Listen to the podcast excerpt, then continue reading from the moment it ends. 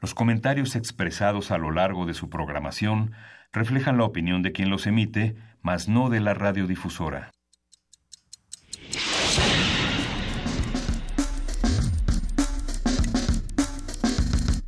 Primer movimiento. El mundo desde la universidad.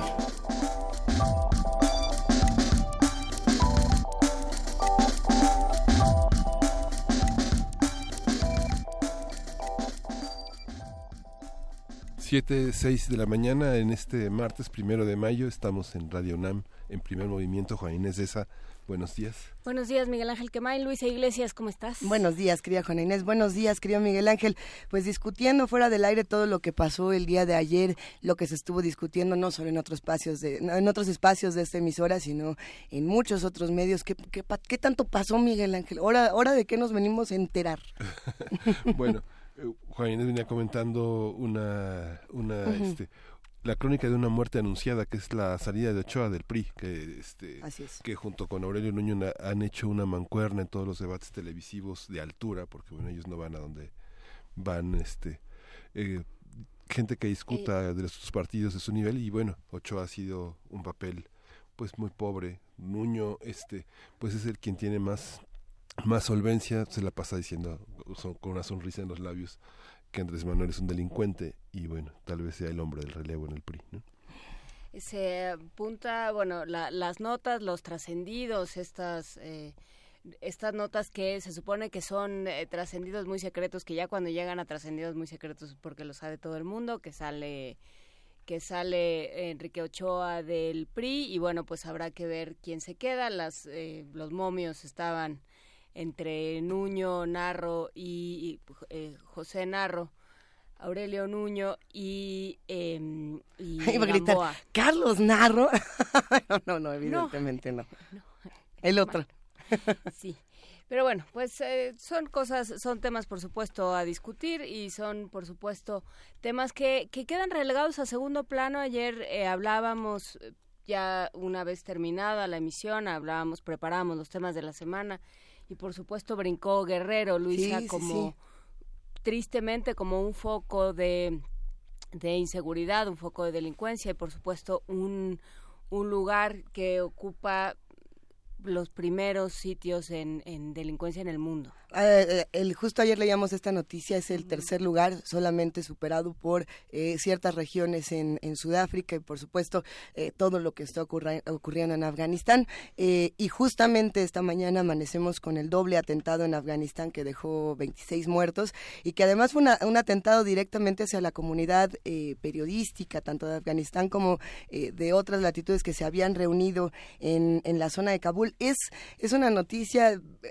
que a mí me parece un poco similar a la de Charlie Hebdo en términos eh, de lo que se hace para eh, callar la libertad de expresión o para mover las noticias. Y sin embargo, como siempre, es muy triste ver que si estas noticias ocurren en en Francia, por ejemplo, o si ocurren en Estados Unidos o en nuestro propio país, le damos un enfoque muy distinto al que se le da a, noticias que ocurren en Afganistán, donde la violencia ya es normal. Lo que aterroriza es pensar que esto que está ocurriendo en Afganistán eh, después se vuelva tan normal o nos pase lo mismo y, y cuando escuchemos noticias de Guerrero como lo que pasó con Arcelia, se nos vuelvan normales y digamos, claro, es guerrero y sigamos con, con otro tema. No normalicemos esas, esas violencias. Qué fuerte lo que está ocurriendo en, en estas partes del mundo, sin duda. Y en estas partes del país también, pero bueno, pues lo, lo hablaremos durante la semana porque desde luego, Luisa, no, no es cosa de, de normalizarlo y bueno, pues sí, se quedaron, se quedaron esos temas, se quedaron eh, como siempre pues esos pendientes en las agendas electorales más allá de los chismes, más allá de los eh, lo que se digan unos a otros, las guerras de lodo, las eh, las filtraciones, los descréditos, bueno, pues queda también eh, un, un país que necesita atención urgente y que necesita unos unos gobernantes que vean por el país y que tengan un proyecto distinto. Pero bueno, lo, lo, seguiremos hablando. Y por lo mismo, el día de hoy arrancaremos para todos los que están un poco ansiosos esta mañana, hablando en este martes de salud sobre la ansiedad. Esto lo vamos a platicar con el doctor Joaquín Gutiérrez, académico del Departamento de Psiquiatría y Salud Mental de la Facultad de Medicina de la Universidad, querido Miguel Ángel. Tendremos también la presencia del doctor Lorenzo Melle. De nuevo, el tema del voto útil. Vamos a conversar sobre este tema con el doctor Meyer este martes va a estar va a estar bueno. Y además estuvimos escuchando al doctor Lorenzo Meyer ayer en distintos medios de comunicación hablando justo sobre este documental de populismo en América Latina. A ver si también nos puede comentar un poco de cuál es esta controversia del lado de los periodistas. Ya no del lado de los tuiteros que lo defienden o lo odian o no sabemos ni si lo han visto o no. Eh, pero qué pasa con este otro lado periodístico en la nota del Día Internacional la reunión entre los líderes de las dos Coreas eh, ya habíamos platicado un poco el día de ayer con Gilberto Conde de lo que está pasando eh, con Irán, con Irak, con las dos Coreas, con Donald Trump. Y bueno, por ahí Moon Jae-in estuvo diciendo, ahora sí que el otro día estaba diciendo, oigan, hay que darle el premio de la paz a Donald Trump porque ya somos amigos, eh, Kim Jong-un y un servidor. Y esto alertó eh, a toda la comunidad pensando, bueno, entonces, este, este proceso de paz entre las Coreas, eh, ¿para qué nos sirvió? El doctor Adolfo Laborde nos lo va a platicar. Él es analista internacional y profesor investigador de la Facultad de Economía y Negocios de la Universidad de Anáhuac. En la nota internacional es, ese tema, pero la poesía necesaria es para ti hoy, Luisa. Así es. Y ya estoy más que lista. Poesía obrera, poesía... Había, había pensado un poco en eso, pero justo ayer eh, era el cumpleaños de una, una escritora que me gusta mucho. Entonces no lo sé y no tiene nada que ver ni con sustos ni con nada. A eh, personalmente disfruto mucho algunos de los poemas de Margarita Villaseñor, no todos, pero hay un par que, que siento que podrían quedar para, para esta mañana. A ver si los, si los metemos por ahí. Eh, vamos a tener una mesa dedicada al 68 de Tlatelolco. Los fantasmas se materializan y vamos a conversar con Antonio Ibarra. Él es profesor titular de tiempo completo en el área de Historia Económica del posgrado de la Facultad de Economía y actualmente es el coordinador académico de la Unión de Universidades de América Latina y el Caribe y director de la revista Universidades de la UDUAL. Vamos a conversar con él sobre este ciclo que es fascinante en Tlatelolco. Y también la discusión de cómo la imagen juega este papel fundamental en, lo que ocurre para entender 1968 en 2018.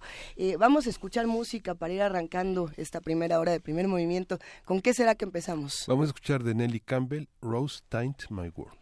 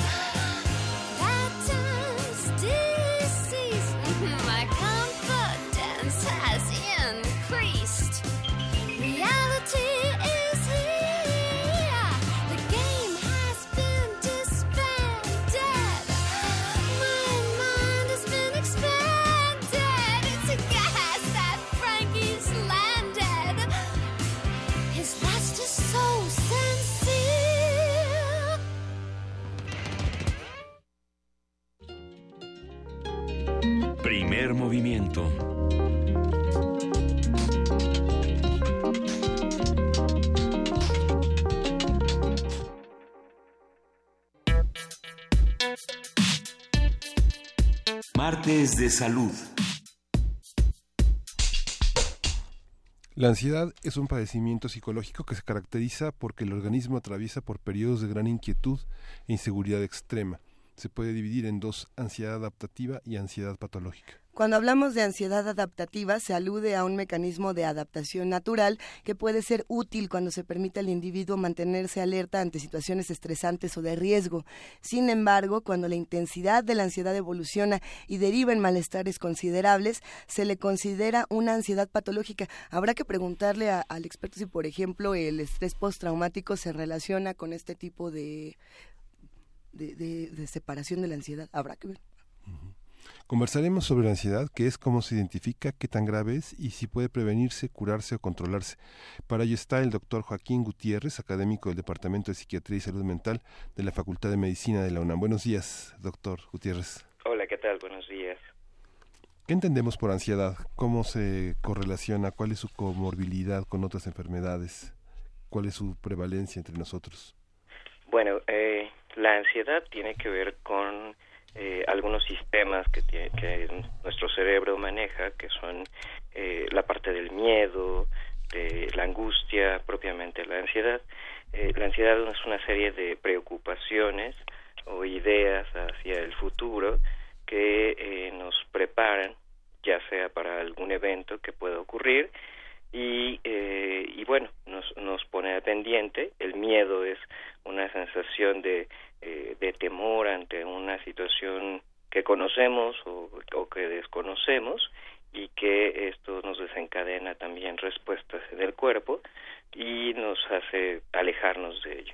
Y pues la angustia es una sensación física, entonces esta angustia lo que hace es eh, pues tener palpitaciones, opresión en el pecho, malestar como que se nos revuelve el estómago, entonces, eh, en cierta medida, estas, estas situaciones de la ansiedad, eh, propiamente como un conjunto, pues podrían ser respuestas normales en el organismo para prepararnos para huir o prepararnos para una situación de desventaja. El problema sería aquí cuando esta ansiedad se vuelve patológica, es decir, que se repita una y otra vez eh, sin motivo alguno o que eh, sea excesiva ante las respuestas que tenemos en el ambiente. ¿Cómo, cómo se relaciona eh, esta ansiedad con, eh, digamos, eh, esta parte de la experiencia y por otro lado con, con la anticipación? algunos por ahí estaban comentando en, en, discusiones sobre ansiedad que se necesitaba una mala experiencia justamente para después experimentar ansiedad cuando podemos enfrentarnos a escenarios similares. Y, y había otras voces que decían, en absoluto, no es necesario, con, con la incertidumbre tenemos para poder sentir ansiedad. Claro, eh, lo que pasa es que en estas situaciones eh, podemos no tener una, una experiencia previa y la ansiedad es parte habitual de, de las respuestas que vamos a tener ¿no? ante las situaciones que desconocemos. Es decir, eh, si nosotros nos encontramos en la calle, en un pasillo eh, oscuro a lo mejor, y, y no hemos tenido experiencias de que en esos lugares nos haya pasado algo, entonces, aún a pesar de ello, podemos tener temor, ¿no? Podemos tener este nerviosismo ante estar en una condición como sería esta parte de la oscuridad y eh, pues parecía ser que evolutivamente eh, la ansiedad ha surgido como parte de la, de la defensa que tenemos en el ambiente pero también si nosotros tenemos experiencias previas, esas experiencias previas se guardan en, nuestro cerebro y entonces cuando estamos en una situación o prevemos una situación que sea similar a la que ya habíamos vivido, entonces se puede desencadenar nuevamente ese sistema de ansiedad. Eso es lo que ocurre habitualmente en el trastorno de estrés postraumático, pero eh, también puede ocurrir en otras situaciones como la ansiedad generalizada. O sea que existe una memoria evolutiva, digamos una memoria de especie y una memoria personal. Exactamente, eso es lo que podríamos decir. Y bueno, pues algunos investigadores piensan que, que miedos como por ejemplo a los insectos eh, podrían ser evolutivos y eh, que algunas otras experiencias como pues lo que pasó eh, el 19 de septiembre por ejemplo eh, que fue una experiencia muy traumática para muchos eh, se guarda porque bueno es un evento tan fuerte que en algunos casos desencadenó trastornos como estrés agudo y estrés postraumático. Ah, pero entonces, ¿cómo se diferencia el miedo de la ansiedad y cómo sabemos cuándo estamos experimentando ansiedad, digamos, por un estímulo externo y cuándo tiene que ver con algo que puede ser hasta químico? Claro, bueno, pues eh, realmente todas las respuestas que tenemos como la ansiedad, el miedo y la angustia tienen que ver con un aspecto químico porque eh, son respuestas propias de nuestro cerebro que activan el resto de nuestro organismo. Nuestro cerebro tiene una capacidad de, controlar el resto del cuerpo, como, como se decía desde hace muchos años atrás, y ahora tenemos, bueno, el conocimiento de cómo estaba sucediendo toda esa conexión, es decir, nuestro cerebro maneja sistemas eh, endocrinológicos como esta respuesta de liberar eh, adrenalina cuando estamos en una situación de peligro, como por ejemplo si nos sale un perro en la calle, entonces y nos empieza a corretear, bueno, pues nuestro cerebro manda esa respuesta de alerta, se libera la adrenalina de nuestras glándulas y nos echamos a correr, ¿no? Esa es una es una respuesta que podríamos tener.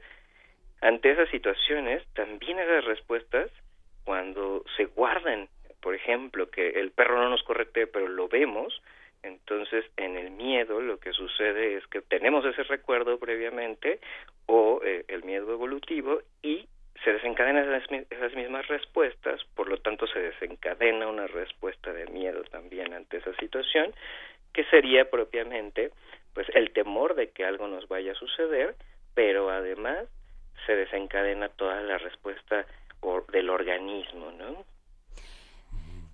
Que, poniendo el ejemplo del, eh, del 19 de septiembre, que creo que por, por desgracia a muchos nos, nos suena, o sea, si uno vuelve a sentir que algo se mueve, que si uno vuelve a, a, percibir, a creer que percibe, porque ni siquiera lo acaba uno de percibir, creer que percibe la, la alerta sísmica, o, eh, o si vuelve a experimentar, digamos, algo de eso, aunque no sea cierto, cómo funciona, que el cerebro se activa de la misma forma como si estuviera volviendo a suceder.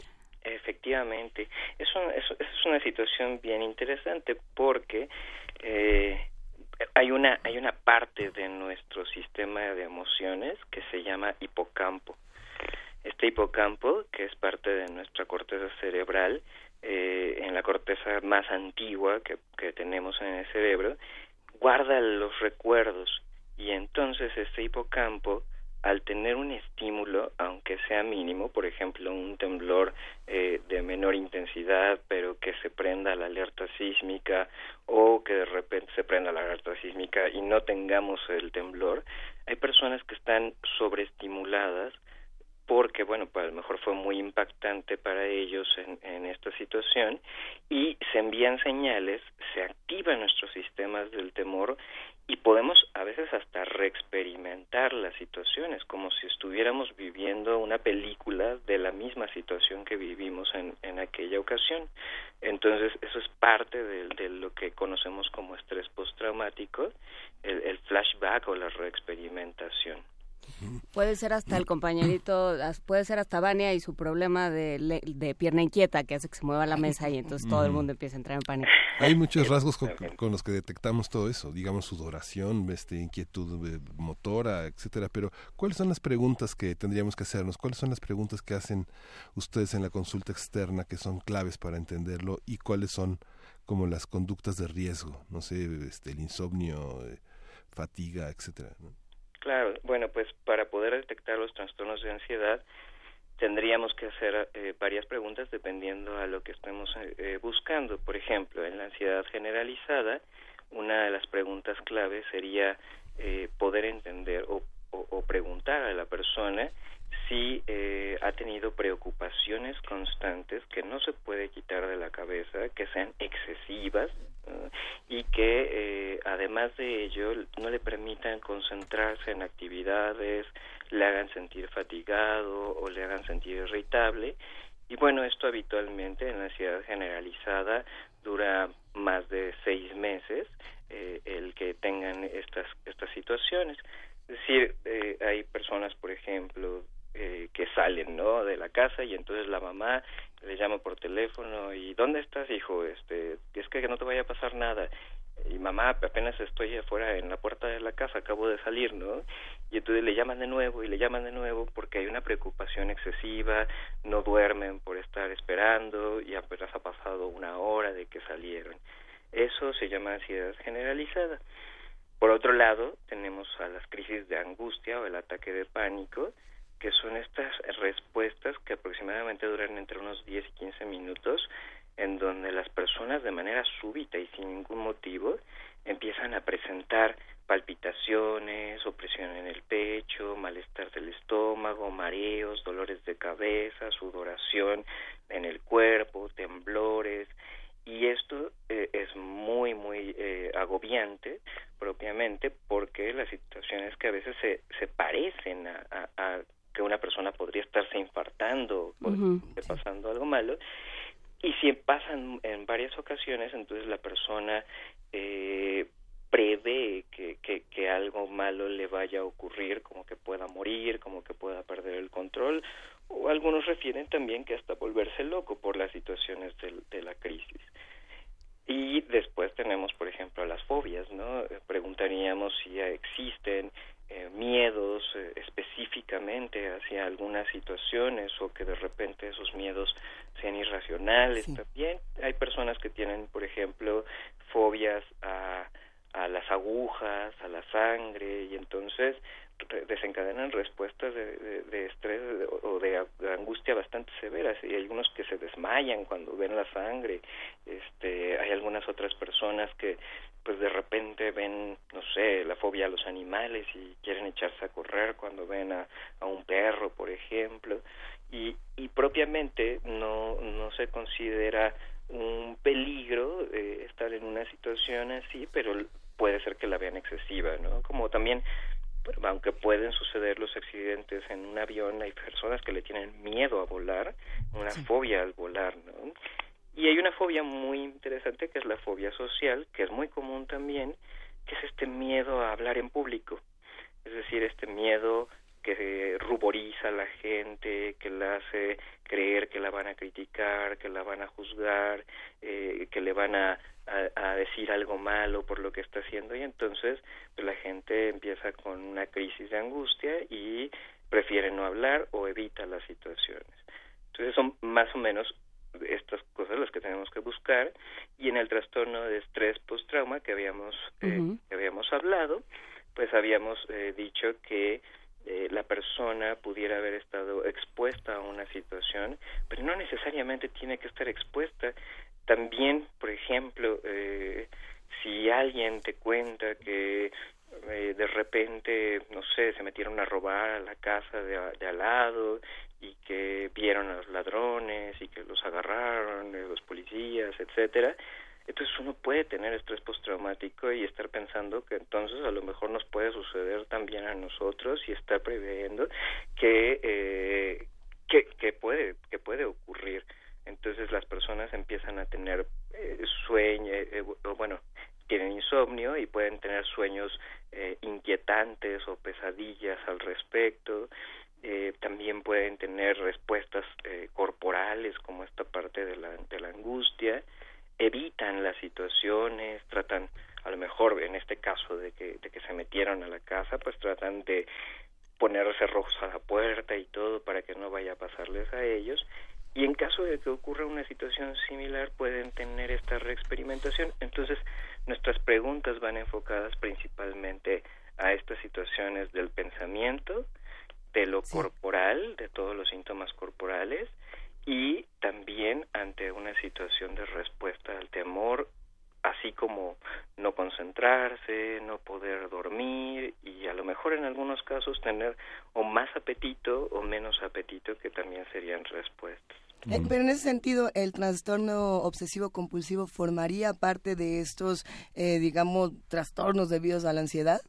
Claro, eh, lo que sucede es que aún a pesar de que los trastornos obsesivos compulsivos, así como el estrés postraumático, sean parte de la ansiedad, realmente por lo que fueron sacados en la clasificación del DCM eh, en este 2013 que salió en mayo, eh, fue porque les ofrecen en Estados Unidos un presupuesto a, los trastornos en conjunto, ¿no? Entonces, como es tan importante el estrés postraumático, sobre todo en ellos que tienen casos, por ejemplo, de guerra, en donde los soldados tienen un problema importante con el estrés postraumático, entonces, eh, pues para brindarles un presupuesto individual, eh, sacaron a, tanto estrés post-trauma como a obsesivo compulsivo de, eh, del, del grupo de ansiedad y entonces se benefician para, para la, investigación también. Hay un tema que creo que es eh, fundamental en estas en esta materia que es los que están alrededor, porque es muy difícil explicar, porque son son miedos, son son reacciones eh, que no tienen una correlación con la realidad en muchas ocasiones, ¿no? O sea, te pueden, eh, uno le puede explicar a una persona que tiene fobia a volar, por ejemplo, y que se pone muy mal cuando tiene que volar y entonces, este, echa mano de toda la farmacia y de toda la vinatería y demás. Este, tú no le puedes explicar todas las estadísticas, que es mucho más fácil que te atropelle una máquina de refrescos a que se caiga un avión, que no pasa nada, que todas estas cosas, pero no, pero no importa, ¿no? o sea, no importan las razones, no hay razones que valgan porque es una cosa entre química, psíquica.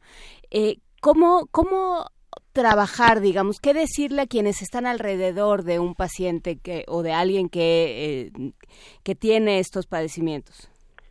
Bueno, e, ese, ese es un problema muy importante que tenemos en eh, los que nos dedicamos a la atención de la salud mental esto esta barrera que sería el temor a veces a ser atendido en, un ambiente psiquiátrico, psicológico, principalmente por las creencias y el estigma que se tiene, eh, aleja y distancia a las personas de, de, poder atenderse adecuadamente. Entonces, generalmente lo que van a a comentar es este pues yo no voy ahí porque no estoy loco no y yo no tengo ningún problema. La negación es es como fundamental en este sentido. Generalmente eh, muchos de los trastornos de ansiedad de, de, ansiedad buscan ayuda. O sea las personas con trastornos de ansiedad buscan ayuda eh, y la buscan en el primer nivel de atención es decir con el médico general lamentablemente pues eh, la, la, preparación en medicina general para detectar trastornos de ansiedad o para poder tratarlos eh, se encuentra limitada. Parte de los programas que se se llevan a cabo en el departamento de psiquiatría y salud mental es, es entrenar a las personas a los médicos generales para que puedan hacer la detección de, de estos trastornos porque pues puede decir el paciente es que tengo palpitaciones y siento que sudo y me, y me siento que me voy a infartar y entonces lo que lo que dicen es bueno pues vamos a tomarte un electrocardiograma no salió nada entonces no tienes nada no y ante esas situaciones es muy importante que desde el primer nivel sean detectados y entonces puedan ser o iniciar atenderse o enviar con el especialista y que se comente. Por otro lado pues como familiares tenemos que tratar de eh, controlar esta situación porque mm, una de las cosas que ocurren con el trastorno de ansiedad o los trastornos de ansiedad es que quien vive con ellos puede también estar muy ansioso de lo que está ocurriendo. Entonces, tanto uno como el otro se sienten mal y a veces los dos terminan sintiéndose mal. Dirían que eh, mis profesores en algún momento, ¿no? El trastorno de ansiedad no es contagioso porque no es viral ni bacteriano, pero tiene una capacidad de contagiarse muy grande. Entonces, ante estas situaciones, pues quien está eh, viviendo el trastorno de ansiedad le, le va a ser difícil poder darse cuenta, pero quien está a un lado debe de mantener la calma y debe entonces decir esto es un problema, necesitamos tratarlo y vamos a ir a atenderlo. Es que parece que usted está hablando de los spots del PRI, ¿no? Claro. Vemos que del 13 al 28% es la prevalencia que hay de la morbilidad de la presencia que tiene factores familiares, psicológicos, este, psicosociales y biológicos. ¿Cómo, eh, digamos, la farmacología, cómo se trata? he, visto que un medicamento como la cetralina ha entrado en la consulta de primer nivel, en la consulta del médico familiar, y se le da a pacientes que llegan con dolores muy intensos o con tratamientos de quimioterapia o con antecedentes familiares o con estrés postraumático. Y no sé si la cetralina está dentro del cuadro de medicamentos que, que requieran receta médica o se puede conseguir libremente en el mercado. Pero ¿cómo actúan este tipo de medicamentos básicos y los médicos de la primera atención que empiezan a recetar estos medicamentos que son que estaban antes en el orden psiquiátrico? Eh, ¿es, es, es, parte de una política, usted sabe? Bueno, eh, en primer lugar, eh, pues la parte del PRI, bueno, afortunadamente yo, yo no soy priista y, y, y, bueno, como estamos ahora quizá partidista, entonces ante estas situaciones eh, pues tenemos las estadísticas mundiales, ¿no? Es decir, yo puedo hablarles de las estadísticas, pero yo no manejo las estadísticas. Y, y bueno, ante estas situaciones debemos de tener en cuenta que el 37% de los años perdidos de vida útil y saludable son debidos a las enfermedades mentales. Debemos también tener en cuenta que eh, nuestros gobiernos han destinado solamente un 2% de, del presupuesto para la atención a la salud mental y generalmente lo que se solicita por parte de la OMS es que por lo menos estén arriba del, o entre el 5 y arriba del 5% del presupuesto que se tiene. Entonces, pues estamos muy lejos de eso y bueno, pues casi todo el capital que está destinado a salud mental está centralizado en las grandes ciudades. Entonces, bueno, pues aunque yo quisiera manejarlo de una manera diferente, pues sería imposible, ¿no? Eh, la otra situación es cómo funcionan los medicamentos. Bueno, generalmente eh, se, se, recetan en, en, la medicina general eh, benzodiazepinas porque requieren receta y una cédula profesional. Sin embargo, tenemos un exceso de inicios de benzodiazepinas también. Eh, las benzodiazepinas se tienen que manejar con mucho cuidado. Benzodiazepinas me refiero a diazepam, a ribotril, a este clonazepam, al prazolam, al lorazepam. De esos que mucha gente se automedica. Exactamente. Y la situación aquí es que esto es como si diéramos un jarabe para la tos, pero no atendiéramos con antibióticos la infección. Entonces, puede ser que nos quite la tos, pero la infección ahí va a seguir. ¿no?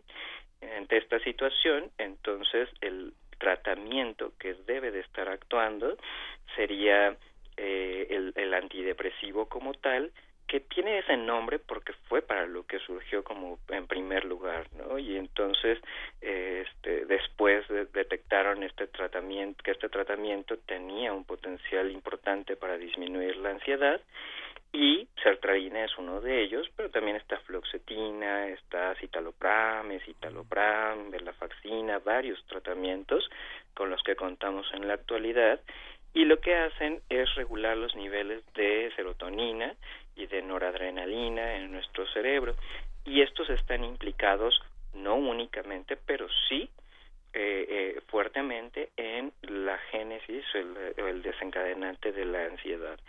Ante esas situaciones, al regularlos, las personas empiezan a poder estar controladas en sus pensamientos, en los síntomas físicos que se presentan y en los temores también. Y no tienen eh, la capacidad eh, adictiva que tienen las benzodiazepinas, el tafil, o sea, todas esas cosas que la gente se toma y que de pronto se, se toma, empieza tomando muy poquita y ya no le hace y entonces aumenta la dosis eh, y, genera una adicción importante, bueno, pues esas son, todas esas son. Efectivamente, porque, bueno, pues puede haber personas que lleguen tomando, no sé, este, puede ser hasta seis tabletas u ocho tabletas de clonazepam diarias, ¿no? Y entonces uno dice, ¿y dónde las consigues? Con un amigo que me las vende, ¿no? Y, y entonces... Son las que le dieron a mi tía y entonces... Claro, y si uno se toma un cuarto de clonazepam, pues probablemente despiertes de aquí a unos a, mañana, ¿no? Entonces la situación es que pues si, si nos pasa eso con un cuarto, ahora tomando ocho, es muchísimo. No es que malignicemos a, a, las, a las benzodiazepinas, es que se tiene que manejar con mucha cautela. Y la otra situación es eh, eh, los tratamientos que no sirven. ¿no? Por ejemplo, eh, tienen también mucha costumbre, la costumbre de dar complejo B o vitamina B12, ¿no? Este, para poder tratar los trastornos de ansiedad y de depresión. Bueno, pues eh, apenas salió un artículo de metaanálisis que es un estudio grandototote eh, en, en eh, este en el 2018 en abril y pues nos dicen que estos, estos tratamientos podrían tener cierta función si nosotros tomáramos cantidades bastante altas, ¿no? Y no solamente una pastilla al día. Entonces, realmente, pues, de tomar a lo mejor ocho pastillas o seis pastillas de, de complejo B a tomar una pastilla de antidepresivo, pues creo que sería mucho más conveniente solamente tomar el medicamento que sabemos que va a actuar de manera correcta. Por otro lado, pues los antidepresivos no tienen un componente adictivo. Como cualquier sustancia que, que, tenemos y estamos tomando eh, y que la suprimimos en algún momento si la quitamos de golpe, pues puede tener síntomas de supresión que duran unos cuantos días, como por ejemplo dolores de cabeza o sentirse mareados, pero eso es porque finalmente le estamos eh, estamos regulando la serotonina a nivel cerebral y cuando le quitamos el medicamento entonces pues disminuyen estas cantidades pero después se quitan estos efectos y no generan ningún problema más ¿Qué pasa con, con, los ejercicios de respiración que a veces nos recomiendan para justamente bajar nuestros niveles de ansiedad y que estamos tan ansiosos que no queremos hacer, pero resulta que en esta ciudad, eh, que además nos surge, no sabemos respirar? Claro. Bueno, pues eh, parte de los tratamientos de la ansiedad no solamente es el tratamiento farmacológico y qué bueno que, que, tocan el tema porque eh, la mayor parte de los estudios que han estado saliendo no, no solamente los farmacológicos sino también los no farmacológicos eh, dan grandes aportes por ejemplo a yoga a tai chi, a meditación como, como sistemas para poder controlar esta ansiedad, pero además el ejercicio, ¿no? Entonces, cuando yo hablo con la gente y les digo, bueno, pues en México somos el segundo lugar de obesidad en adultos y el primer lugar de obesidad infantil, nos habla de que nadie está haciendo ejercicio y que entonces si hiciéramos ejercicio también controlaríamos muchos aspectos como la parte depresiva o también podríamos controlar la ansiedad. Es muy muy importante hacer actividad física, por lo menos una hora diaria y aunque sea tres días de la semana, si es posible más, pero también para poder estar eh, en una mejor condición tanto física como mental.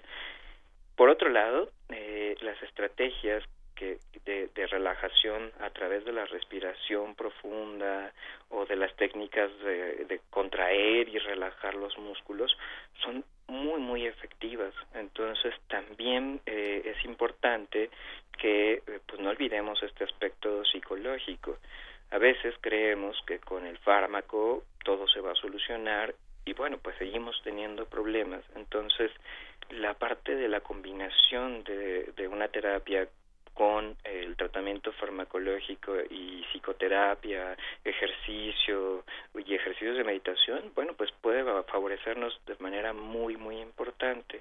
Debemos tener en cuenta que, bueno, pues cuando tenemos una enfermedad, seremos responsables de, también de responder a esa enfermedad, como en la diabetes. ¿no? La diabetes es una enfermedad donde pues ni la metformina ni la insulina sola nos van a, a, poder controlar los niveles de, niveles de glucosa, entonces necesitamos dejar de comer carbohidratos, necesitamos este, hacer ejercicio para poder entonces mejorar esos niveles de azúcar. La gente que se opta por un tratamiento químico eh, se siente muy mal, reporta que se siente muy mal y muy ansiosa, como el que está esperando que le hagan efecto las pastillas para dormir y no se puede dormir esperando que le dé sueño estos, esto, ¿cómo se resuelve? ¿Son síntomas inevitables de gran parte de los tratamientos de la ansiedad? Eh, ¿Es parte de la ansiedad frente a los medicamentos que la controlan? Bueno, aquí la situación es que eh, habría que pensar dos cosas. Uno es que hay antidepresivos que pueden generar activación, es decir, que eh, nos dan más energía. Entonces, si yo estoy tomando un antidepresivo que me da más energía por la noche, pues segurito que no duermo, ¿no? Eh, por otro lado, si tengo medicamentos que me están dando somnolencia y me los tomo en el día, entonces me va a dar sueño en el día y probablemente en la noche eh, esté activo. Eh, en segundo lugar, eh, el tratamiento propiamente del insomnio, pues eh, se ha acostumbrado también a, dar benzodiazepinas en primer lugar y, y, lo que recomiendan las guías de, de sueño de Estados Unidos sería la educación para el sueño, porque tenemos muy malos, muy mala higiene para dormir eh, que sería obviamente pues oscurecer la habitación, tratar de que la televisión no esté en el cuarto, utilizar la cama pues para dormir o para relaciones sexuales, pero nada más, no estar botaneando en la cama, así así le llaman, como el hacer el snack en, en la cama, porque entonces lo que estamos haciendo es asociar a la cama con actividades que no son propiamente para la cama. Eh, la otra es no luchar contra la cama para dormir, es decir, levantarse, hacer alguna actividad muy aburrida y ya que nos empiece a dar sueño, entonces este pues regresar a la cama e intentar dormir. Entonces hay varias eh, varias tareas que uno debe de realizar dentro de este primer acercamiento a poder dormir que no son propiamente el tratamiento farmacológico. Nos, nos hacen comentarios en, en redes sociales, algunas personas eh, por supuesto se suman y nos platican de sus experiencias. Le mandamos un gran abrazo a Rita Varela que nos está compartiendo lo que ella siente y experimenta cuando, cuando tiene estos momentos de ansiedad. Eh, por ahí también Gina Ramírez y la abrazamos mucho. Y creo que además es, es algo que si nos toca vivir en la Ciudad de México, podemos compartir y podemos empatizar con el que tenemos a, a, nuestro lado. Es decir, sabemos muy, casi casi que exactamente cómo te sientes con estos momentos de ansiedad. Eh, ¿Qué hacemos? ¿A dónde acudimos cuando necesitamos más información eh, sobre todos estos temas, doctor? Ok, bueno, pues eh, uno de los, de los lugares mm, eh, que podríamos utilizar para un primer contacto y a lo mejor que de ahí se deriven sería pues el Instituto Nacional de Psiquiatría que está en Periférico y Tlalpan eh, sería el Hospital Psiquiátrico Fray Bernardino, por ejemplo, y eh, bueno, pues a los estudiantes universitarios eh, tenemos eh, el, el, Departamento de Psiquiatría y Salud Mental donde se, se ofrece tanto la valoración como, como consulta. Y, y aún a pesar de que también existen otros otros centros de salud donde podría haber especialistas, pues lamentablemente tenemos pocos, ¿no? Pero hay centros de primer nivel y cada vez se están haciendo más, por ejemplo, en el Estado de México está el CESAME, que es un, eh, el Centro de Salud Mental, y, y esos centros pueden acercarse, pueden ser valorados y se les puede aclarar cuál es la necesidad de tratamiento pues estaremos eh, muy atentos y por supuesto que seguiremos buscando más información sobre este tema y sobre todos estos factores eh, y todos estos trastornos que de pronto en esta ciudad pues nos intentan devorar un poco. Joaquín Gutiérrez, te agradecemos muchísimo por toda esta información. No, gracias a ustedes, que tengan un buen día. Y bueno, para todos los que están experimentando ansiedad en este momento, eh, doctores, no doctores, eh, si van en su coche, si están en su casa, si no fueron a trabajar, eh, estamos en arroba P Movimiento, en diagonal, primer movimiento UNAM, y en el teléfono 55 36 43 39. Y hoy podemos platicar de cómo se sienten y de cómo nos sentimos, así que escríbanos, llámenos y seguiremos haciendo comunidad. Vamos a escuchar de Emerson Lake and Parker, Se la vi. Emerson Lake and, Pal eh, and Parker o Emerson Lake and Palmer. La. Have your leaves all turned to brown? Will you scatter them around you? La. Do you love? And then how am I to know if you don't let your love show for me? C'est la vie. Oh,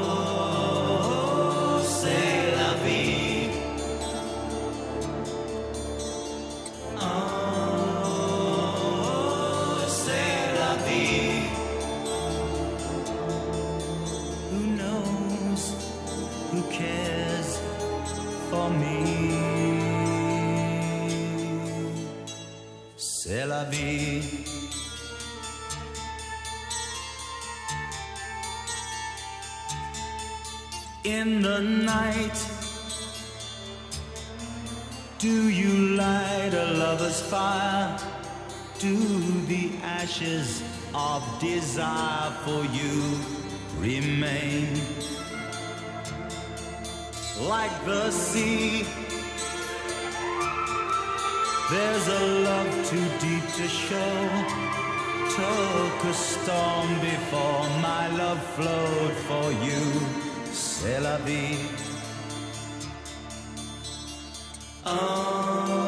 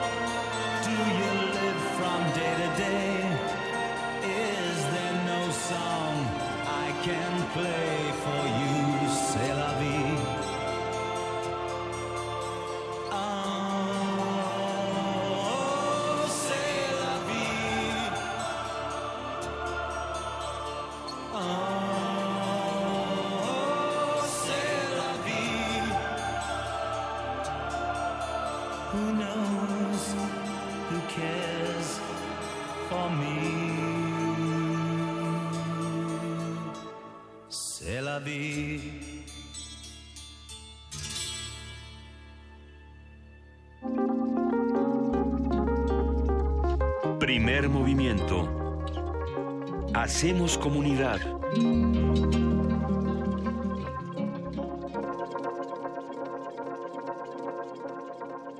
Ay, si ustedes supieran de lo que estábamos platicando mientras escuchábamos esta agradable melodía, estábamos justo reflexionando un poco de lo que ocurre con la ansiedad y con todo lo que nos ha eh, provocado en nuestro ser este panorama electoral. Querida Juana Inés, querido Miguel Ángel pues iniciaron las campañas en los estados y generalmente gran parte de los candidatos eh, lo que señalan en, cerca de los 10 estados que están en, competencia es que van a meter al gobernador anterior a la cárcel. ¿no?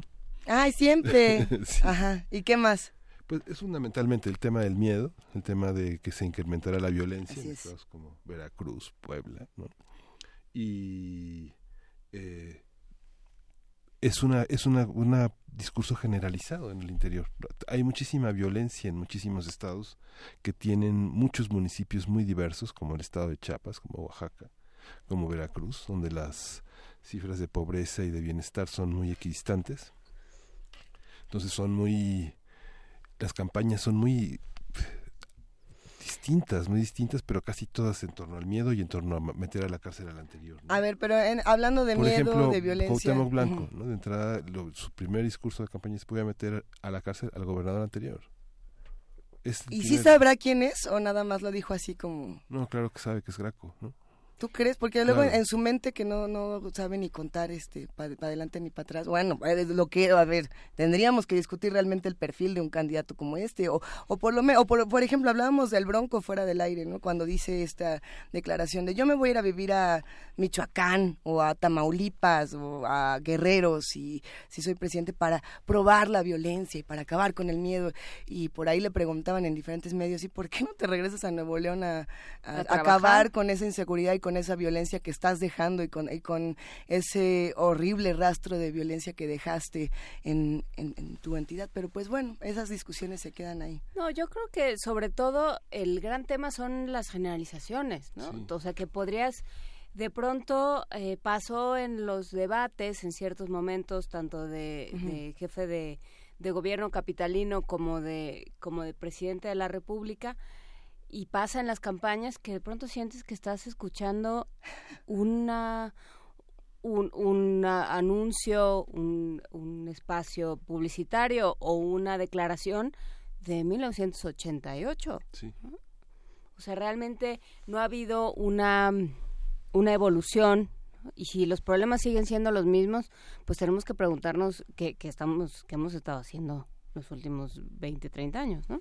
Muchas promesas, por supuesto, muchas eh, conversaciones y muchos argumentos que se van a quedar pendientes hasta julio próximo.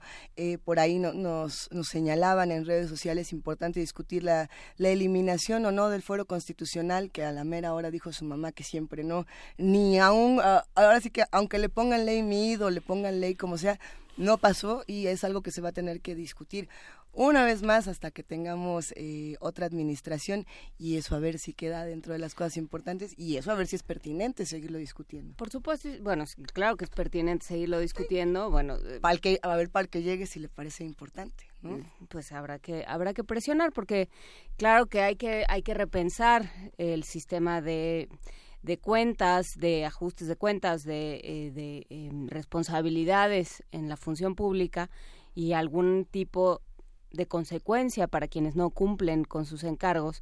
Y por supuesto también eh, se quedó pendiente fiscal eh, anticorrupción. Se quedaron un montón de fiscalías sin discutir y como siempre se le quedaron a la legislatura un montón de temas muy muy importantes de los cuales estuvimos hablando con urgencia la semana pasada y que ahí se quedaron, ¿no? Entonces, bueno, pues habrá que también pedir cuentas a los legisladores. Lo que dice Juan Inés, este, digo, imagino un, un gran mural en donde esta propuesta de poner las declaraciones del pasado con las, con las declaraciones del presente se contrasten y efectivamente yo creo que arroja un diagnóstico muy triste, ¿no? Este, por ejemplo, Miguel Castro Reynoso, que es el candidato del PRI a Jalisco, expus, prometió ya dos millones de jaliscienses que aprenderán inglés en los próximos 12 años. ¿no? Digamos, es la, eh, es la propuesta una estadística mensual muy clara del aprendizaje del quién, inglés. ¿Quién lo está asesorando? ¿Francisco Labastida? pues esa era la propuesta de Francisco Labastida, ¿no? Sí. ¿Y salió? Bueno, vamos a ver qué pasa con todas estas preguntas que se quedan pendientes sobre la mesa y, que además van a servirnos para seguir conversando en esta segunda hora de primer movimiento donde estará por supuesto el doctor Adolfo Laborde y Lorenzo Meyer, uno para hablar justamente de esta situación entre las dos Coreas si realmente es un proceso de paz y el otro para contarnos qué pasa con este voto útil y con lo que habíamos discutido el día de ayer entre que si Anaya, entre que si mide, entre si quién carga a quién, que si los memes, que si los pleitos. Vamos a platicar de todo esto en primer movimiento y vamos a una pausa por lo pronto. Primer movimiento.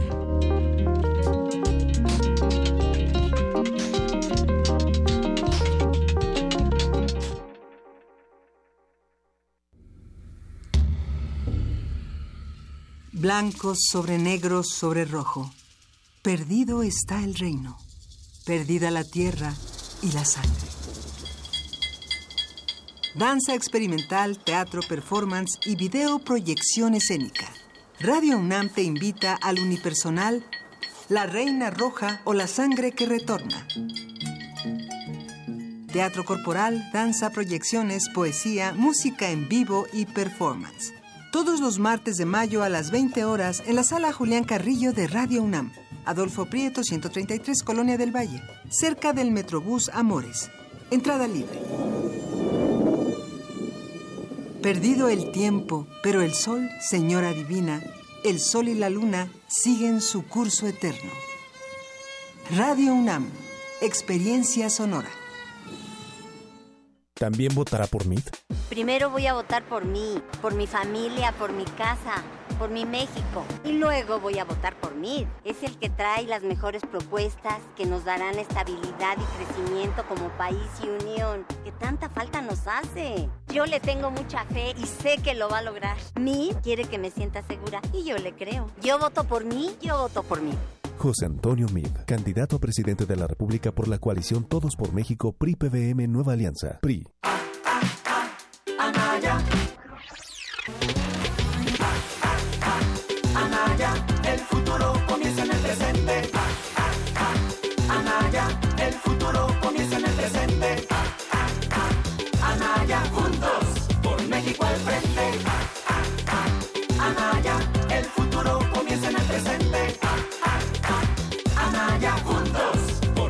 Al frente. Ricardo Anaya, de frente al futuro. PAN.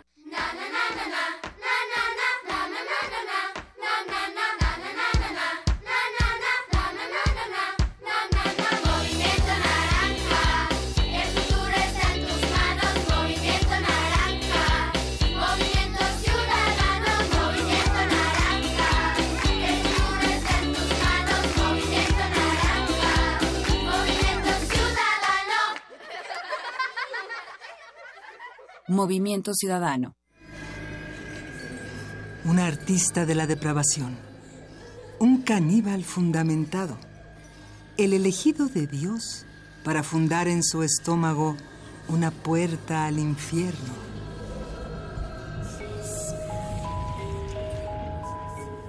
Radio UNAM te invita a escuchar los relatos de erotismo y terror de Enoch en la puesta en escena La Confesión del Caníbal, de Sergio Rud.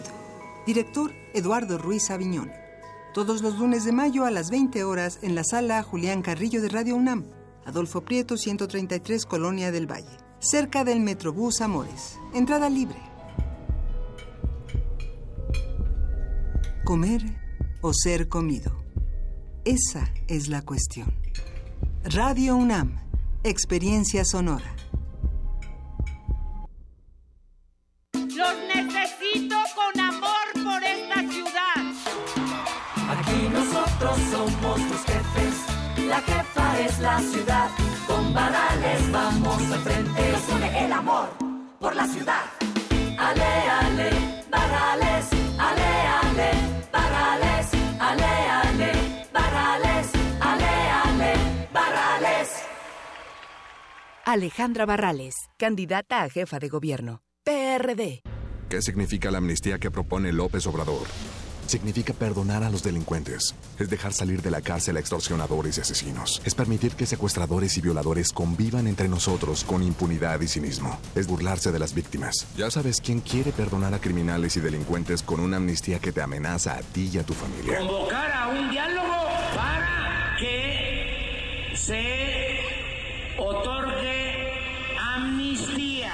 No lo permitas. PRI. Habla Armando González Escoto, candidato a diputado federal Distrito 2 Ciudad de México de la coalición Juntos Haremos Historia. Voy a luchar por la recomposición del tejido social, generando políticas públicas para promover y fortalecer los valores desde la familia. Trabajaré por la unidad, la reconciliación y la paz entre los mexicanos. Para mejorar la movilidad de la zona norte de la Ciudad de México, impulsaré la construcción del cablebús, porque el PES es el partido de la familia. Vota Partido Encuentro Social.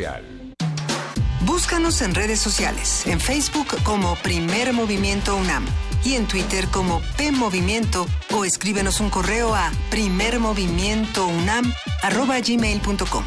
Hagamos comunidad. Son las 8 de la mañana con 5 minutos y esta es la segunda hora de primer movimiento a través del 860 de AM, del 96.1 de FM y como ustedes saben, a partir de las 8 de la mañana también a través del canal 120 y del 20.1 de TV Abierta en TV UNAM. Eh, gracias a todos los que se están integrando a esta transmisión, gracias por hacer comunidad con nosotros. Estábamos justamente eh, hablando un poco de lo que pasa con, con las...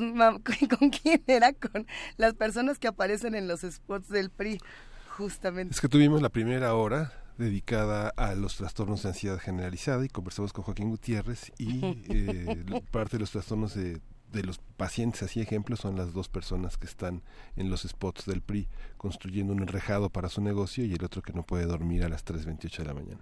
Bueno, cada quien eh, tendrá sus distintos temores y por supuesto eh, los que están haciendo comunidad con nosotros, compártanos cuáles son los suyos, si tienen que ver con procesos electorales, si tienen que ver eh, con el tránsito. Por aquí nos estaban escribiendo que justamente muchas personas sufren, padecen ansiedad cuando están en el tránsito.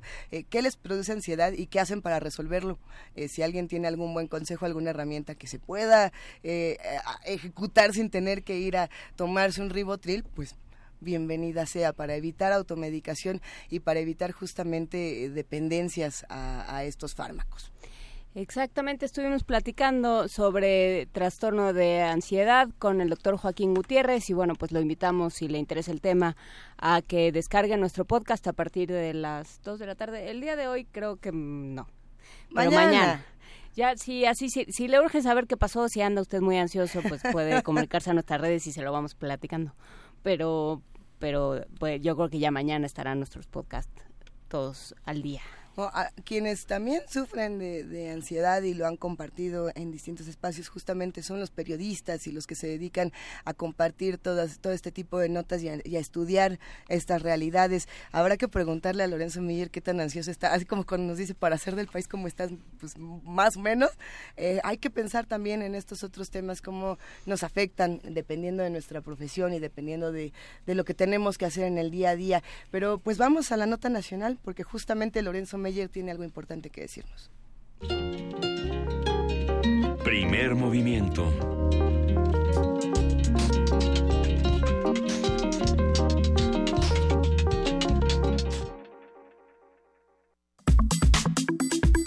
Nota Nacional. Buenos días, doctor Lorenzo Meyer. Bienvenido aquí a Primer Movimiento. ¿Cómo está? Buenos días. Pues dispuesto a trabajar en primero de mayo. Te lo agradecemos muchísimo. Eh, eres una honra para este país, Lorenzo Meyer. Cuéntanos, eh, ¿cómo, ¿cómo ves el voto útil, sí o no? Bien, ya hace un par de semanas em, me propuse abordar eso en una nota y ahora creo que se está materializando esa posibilidad según los periódicos de este día. Y no me sorprende, pero veamos más o menos cuál es la esencia de la idea de el voto útil o de plano de revivir, no revivir, reanimar, porque vivo ha estado desde hace tiempo el PRIAN, esa eh, conjugación de PRI y PAN.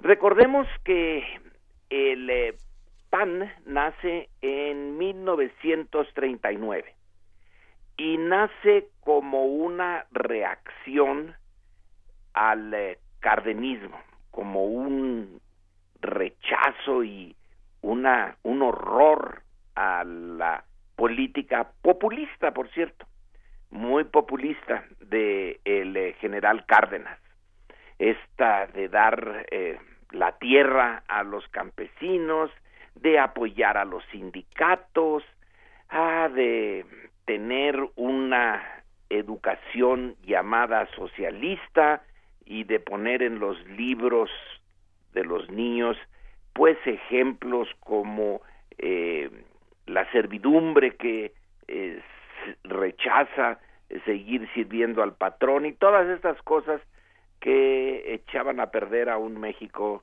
eh, en donde cada quien debía de tener su lugar.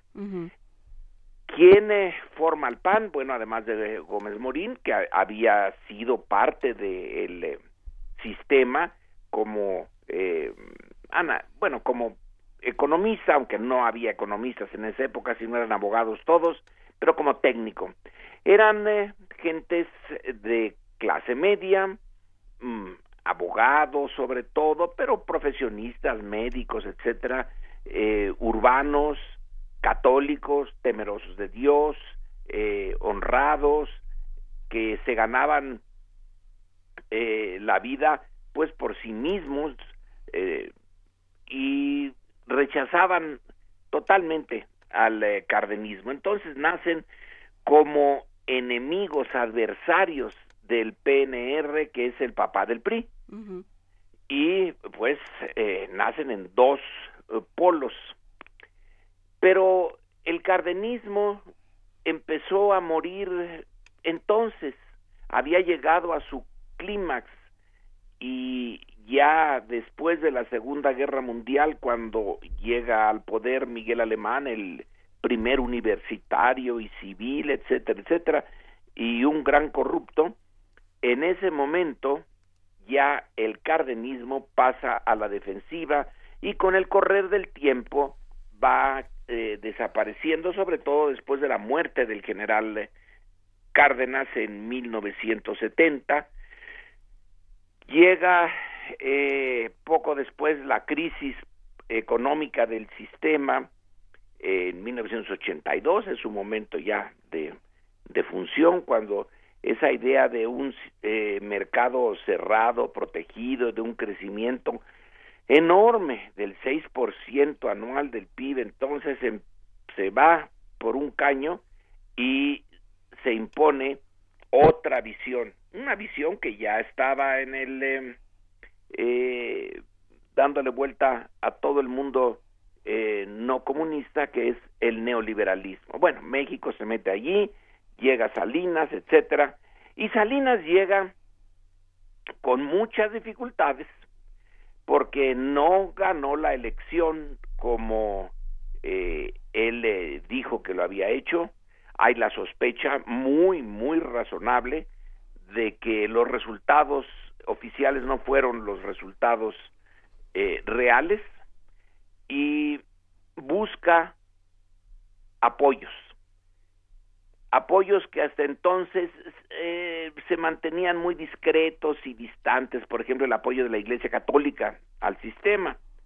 Eh, entonces ya Salinas ah, establece relaciones con el Vaticano y le da eh, modifica la Constitución, etcétera. También modifica la Constitución para echar por tierra la reforma agraria y viene el consenso de Washington, las privatizaciones, y requiere también del apoyo del PAN. Le da, le acepta al PAN que ganó en Baja California en 1989, creo, y eh, el, el, líder eh, panista Maquío, pues desaparece en un accidente. Y este aquí que llega a la cabeza del PAN eh, el jefe Diego Fernández de Ceballos. Y se hace, se hace el, eh, el PRIAN y todavía eh, este año, al cumpleaños de Salinas, pues acudió el, jefe Diego, pues para celebrar un aniversario más de tan ilustre mexicano. Quiere decir esto que, pues, el, la relación PRI-PAN es muy fácil de ver porque hace mucho que se abandonó las razones por las cuales el PAN se creó, que era para defender a México de ese populismo cardenista.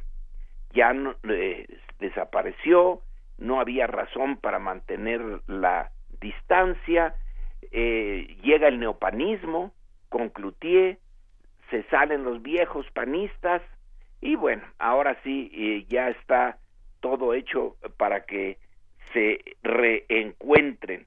No se disuelve uno en el otro, porque ya hay intereses creados, pero ya no hay animosidad, porque ya no hay diferencia de intereses.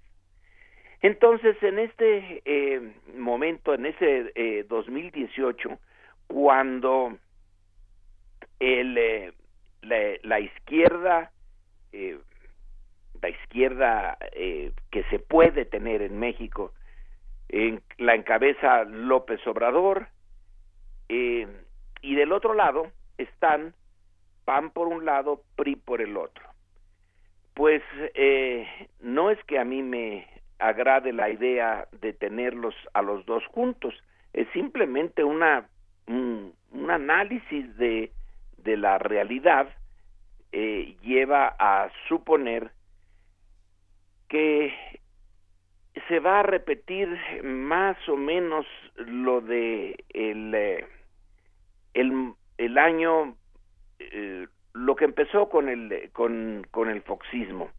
El foxismo eh, pegó de gritos y dijo que iba a sacar al PRI a patadas de los pinos y a eh, eh, lanzarse contra las tepocatas, víboras prietas, que iba a meter a la cárcel a los peces grandes, etcétera, no hizo nada de eso. Eh, rápidamente se quedó claro que el enemigo de que Fox eh, encontró como eh, inaceptable, pues era Andrés Manuel López Obrador. Y que por eso en el 2004, otra vez si las fechas no se me cuatrapean, es el momento en que eh, Fox, representante de la democracia, de que había ya cambiado la naturaleza del sistema, etcétera, encuentra que no es tan bueno el juego democrático si eh, ese juego puede llevar a ganar al observador. Y entonces eh, decide que hay que impedir su, su candidatura. Y viene la eh, idea del desafuero una idea que vista desde a la distancia y desde fuera, pues era eh, incompatible con un mínimo de respeto por la democracia. La izquierda en el 2004-2005 no tiene más que un solo candidato. Ya eh, Andrés Manuel desplazó a Cuauhtémoc Cárdenas de la eh, de encabezar a esa izquierda. Cuauhtémoc Cárdenas ya había sido intentado tres veces el presidente y por razones eh, en parte atribuidas al ingeniero Cárdenas, pero sobre todo al eh, sistema autoritario que seguía vivito y coleando, pues no llega. Entonces es el relevo, con cierta fricción, López Obrador al frente, y hay que buscar alguna causa para impedir, si se impide que López Obrador llegue, la izquierda queda en esa coyuntura sin liderazgo y por lo tanto no eh, sería capaz de competir en el 2006. Se busca esta situación de eh, la apertura de una calle en una zona deshabitada que un juez eh, le amparó al dueño de ese terreno para que no se abriera la calle que iba a dar a un hospital, a un hospital de clase media, media alta, y se detuvo la construcción de la calle siendo López Obrador el eh, jefe de gobierno de la Ciudad de México. Pero como la maquinaria no se quitó a tiempo y todo el mundo que ve las obras de, los gobiernos locales y sobre todo del DF sabe que es eh, toma años que se quiten las maquinarias, que se tapen los hoyos que se hicieron para reparar el agua, que eh, se quite el cascajo, etcétera. Ah, bueno, pues por no haberse quitado rápidamente es un desacato. El desacato requiere un juicio, un desafuero, ir a prisión. Faltaba nada más que lo condenara a, fusilamiento. Eso ya les pareció excesivo, pero ganas no les faltaron. Entonces eh, tenemos eh, el PRIAN ahí ya el el foxismo y el prismo otra vez eh, en acción y se eh, se destruye la posibilidad de un cambio eh, de mayor fondo con el Obrador la cabeza. Bueno, vuelve el PRI al poder y estamos en la situación actual. Es casi natural que cuando el candidato del el PRI, que no es priista, porque si es un priista no tiene viabilidad, porque ya está una buena parte de la sociedad hasta la coronilla del PRI, entonces pone a alguien que es priista panista, porque sirvió a los dos gobiernos, a los gobiernos de los dos partidos, que es José Antonio Mir, que es la esencia del PRIAN, eh, pero no funciona entonces no queda más que Anaya, el candidato de otra, de una coalición extrañísima que es PAN, y PRD, que fueron adversarios a fondo, pero que ya no lo son. Y entonces la posibilidad de que también eh, se aglutinen ahí los priistas, pues es muy, muy alta. Y estamos viendo en este momento, eso eh, Jorge Castañeda, que es un estratega de Anaya, pues ya lo había propuesto con pelos y señales. Eh, si hay que detener a toda costa a Andrés Manuel, pues eh, tienen que unirse las dos fuerzas.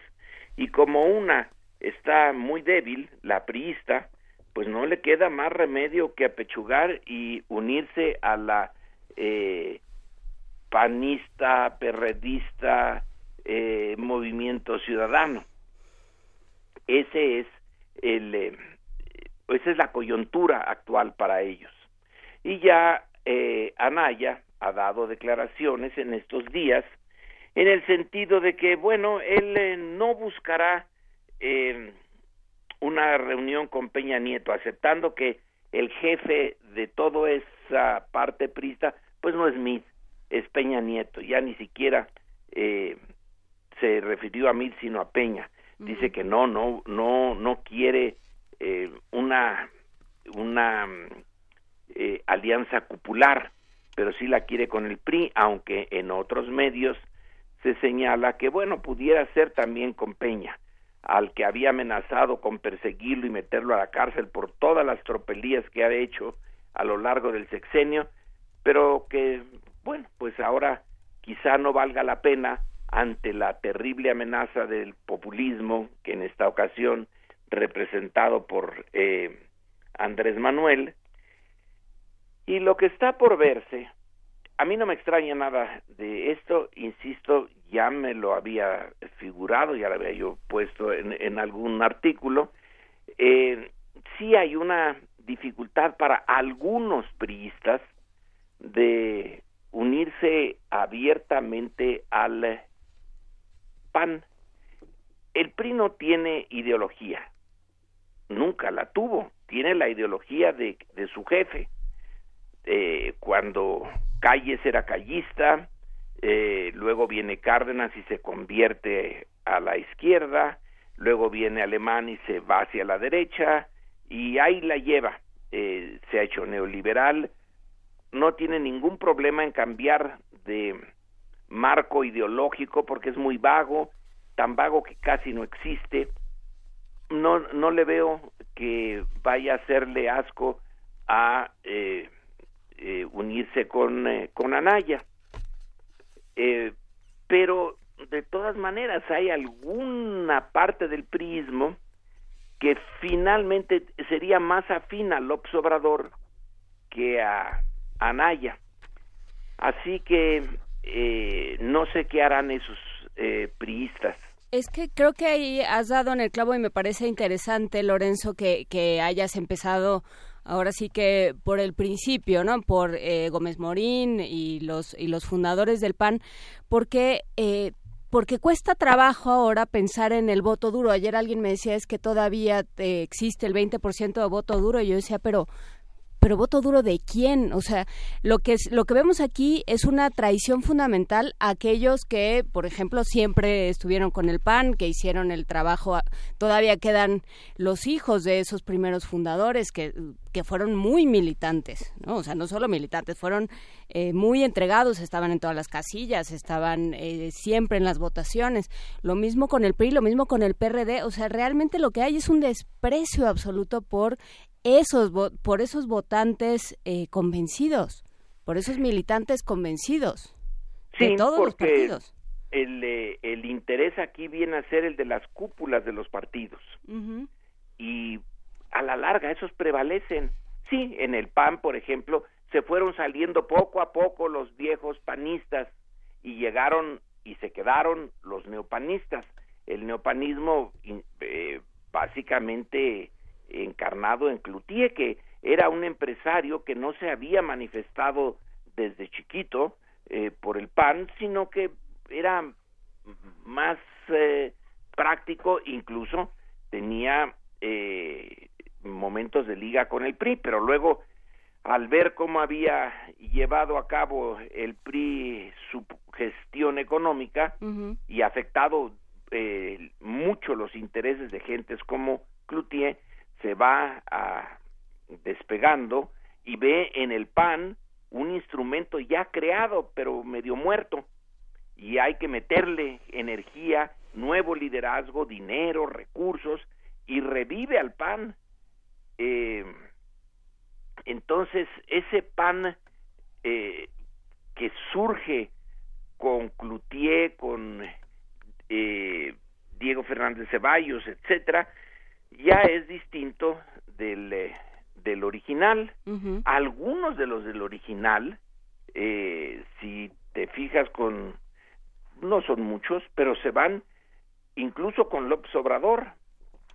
Eh, Batis, que fue su el eh, eh, mm, procurador de el Distrito Federal cuando esto era Distrito Federal y lo encabezaba como jefe de gobierno eh, Andrés Manuel López Obrador es de los panistas viejos y eh, prefiere la eh, la congruencia ideológica de López Obrador que lo que estaba formándose en el PAN entonces y bueno el PAN de Anaya eh, también muy dividido internamente porque si no pues Margarita Zavala eh, nos explica sin esa como candidata independiente sin esa división.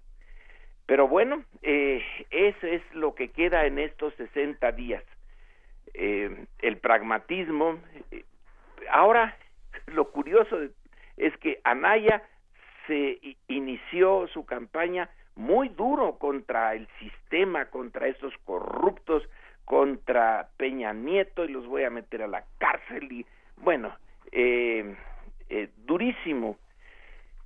Y ahora en realidad queda claro lo que fue claro también con Fox eh, en el 2004, que en realidad son fuerzas antilopsobradoristas, en primerísimo lugar y luego ya con el PRI, bueno, pues sí es una punta de corruptos, pero este comparten mucho de la de, del tipo de economía y del tipo de sociedad, del tipo de vida eh, colectiva mexicana que acepta muy bien la profunda división de clases y que cada quien en su lugar, unos arriba, otros abajo, eh, y que no se que no se altere la eh, digamos más o menos conformidad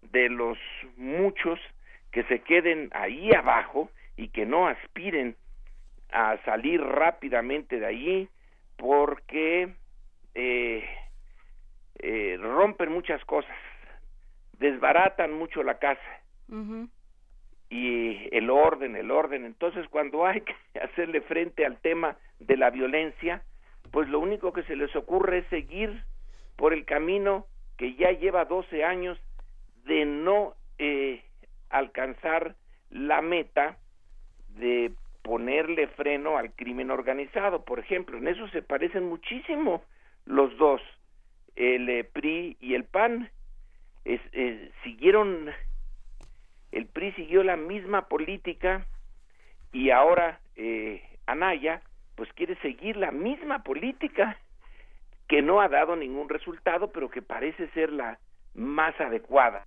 Siempre la derecha eh, le gustan, eh, no en México, en todas partes, las soluciones duras, de fuerza, eh, poner orden. Lo que hemos alcanzado en eso ha sido un desorden fantástico. Pero en fin, eh, ahí está ahora el eh, momento crítico. Y yo creo que van a, sin decirlo quizá abiertamente, pues sí, va a venir la alianza porque Mid ya, ya mostró que no puede. No solamente es Mid, es el, todo el, el mecanismo que se puso al, en torno a mí y, bueno lo que mí representa que es eh, a Peña Nieto y, a, y al, peñanietismo que ya no no da para más. Sí, habrá que ver eh, cómo, cómo reaccionan los votantes, porque, porque sí hay una parte de esta elección que es con el estómago, que es, eh, hay una cosa muy plebiscitaria, la, la figura de López Obrador eh, despierta, digamos, un poco esta, esta idea de elección plebiscitaria, ¿no? A, a favor o en contra. Y entonces, bueno, pues habrá que ver los votantes tan, tan, tan dejados, tan traicionados, cómo reaccionan.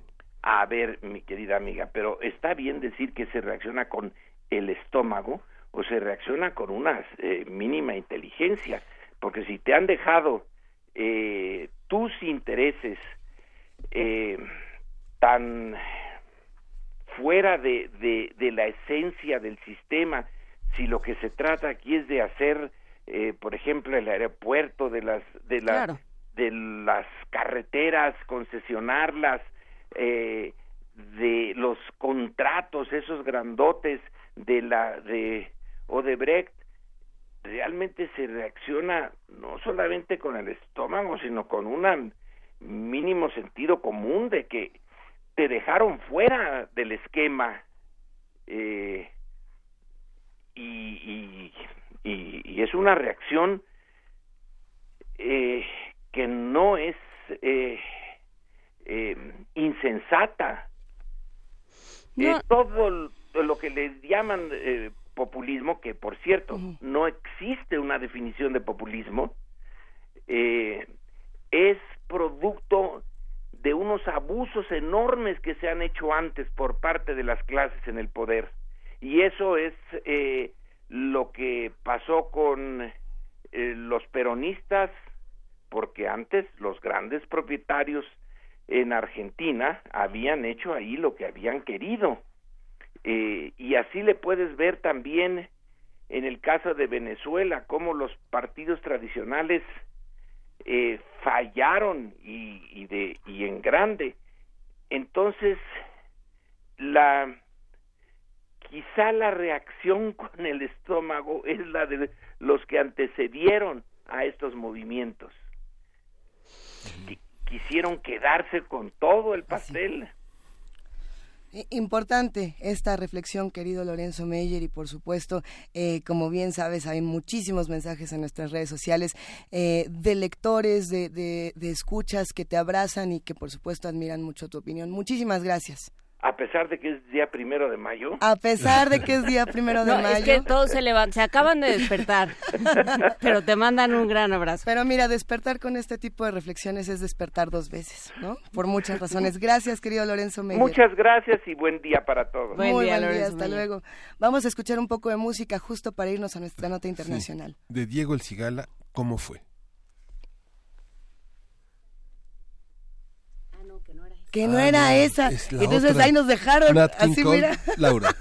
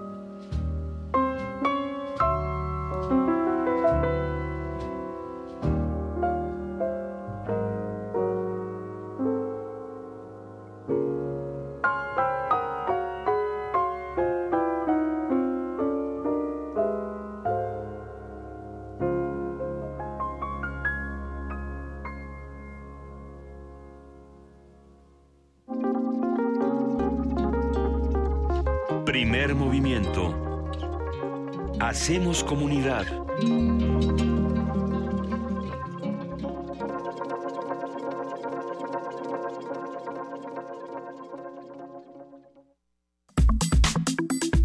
Nota Internacional. El pasado 27 de abril, los líderes de Corea del Norte Kim Jong-un Corea del Sur Moon Jae-in anunciaron su compromiso para lograr una completa desnuclearización de la península.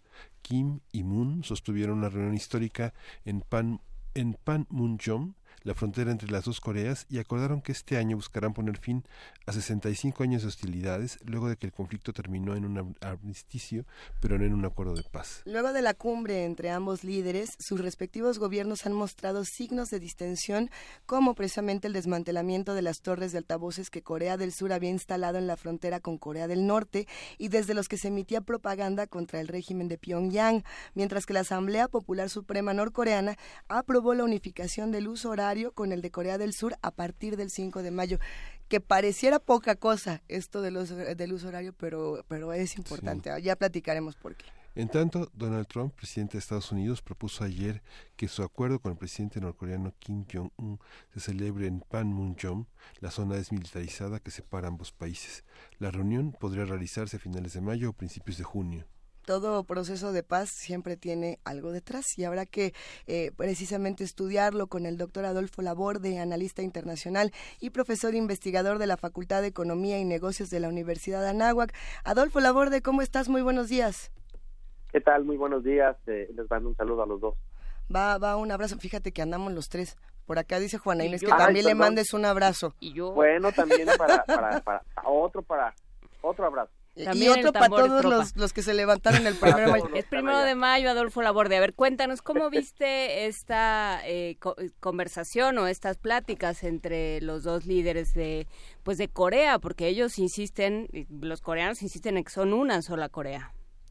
Bueno, en efecto, eso, eso es solamente un país, una lengua, una cultura, responden a una tradición de, de, muchos años en un reino un, un pequeño eh, país que en su momento fue eh, este pues tributario un estado tributario primero de, de China y posteriormente pues fue parte de esta lógica de, de, la expansión de, Japón no en 1910 de Japón ellos dicen que los anexaron, los integraron a la lógica, pero lo cierto es que bueno fue un proceso colonial que duró hasta el 45 y a partir de de, de, de 1945 viene lo que sería el tema de, de, pues del, del, enfrentamiento entre los dos eh, polos ideológicos no en, en, la región Asia Pacífico la, la, Guerra Fría en su versión Asia Pacífico y de ahí para para acá pues vienen los problemas no la guerra de Corea todo el, tema de distensión y, y, bueno pues las amenazas eh, la carrera armamentista eh, y nuclear que últimamente ha puesto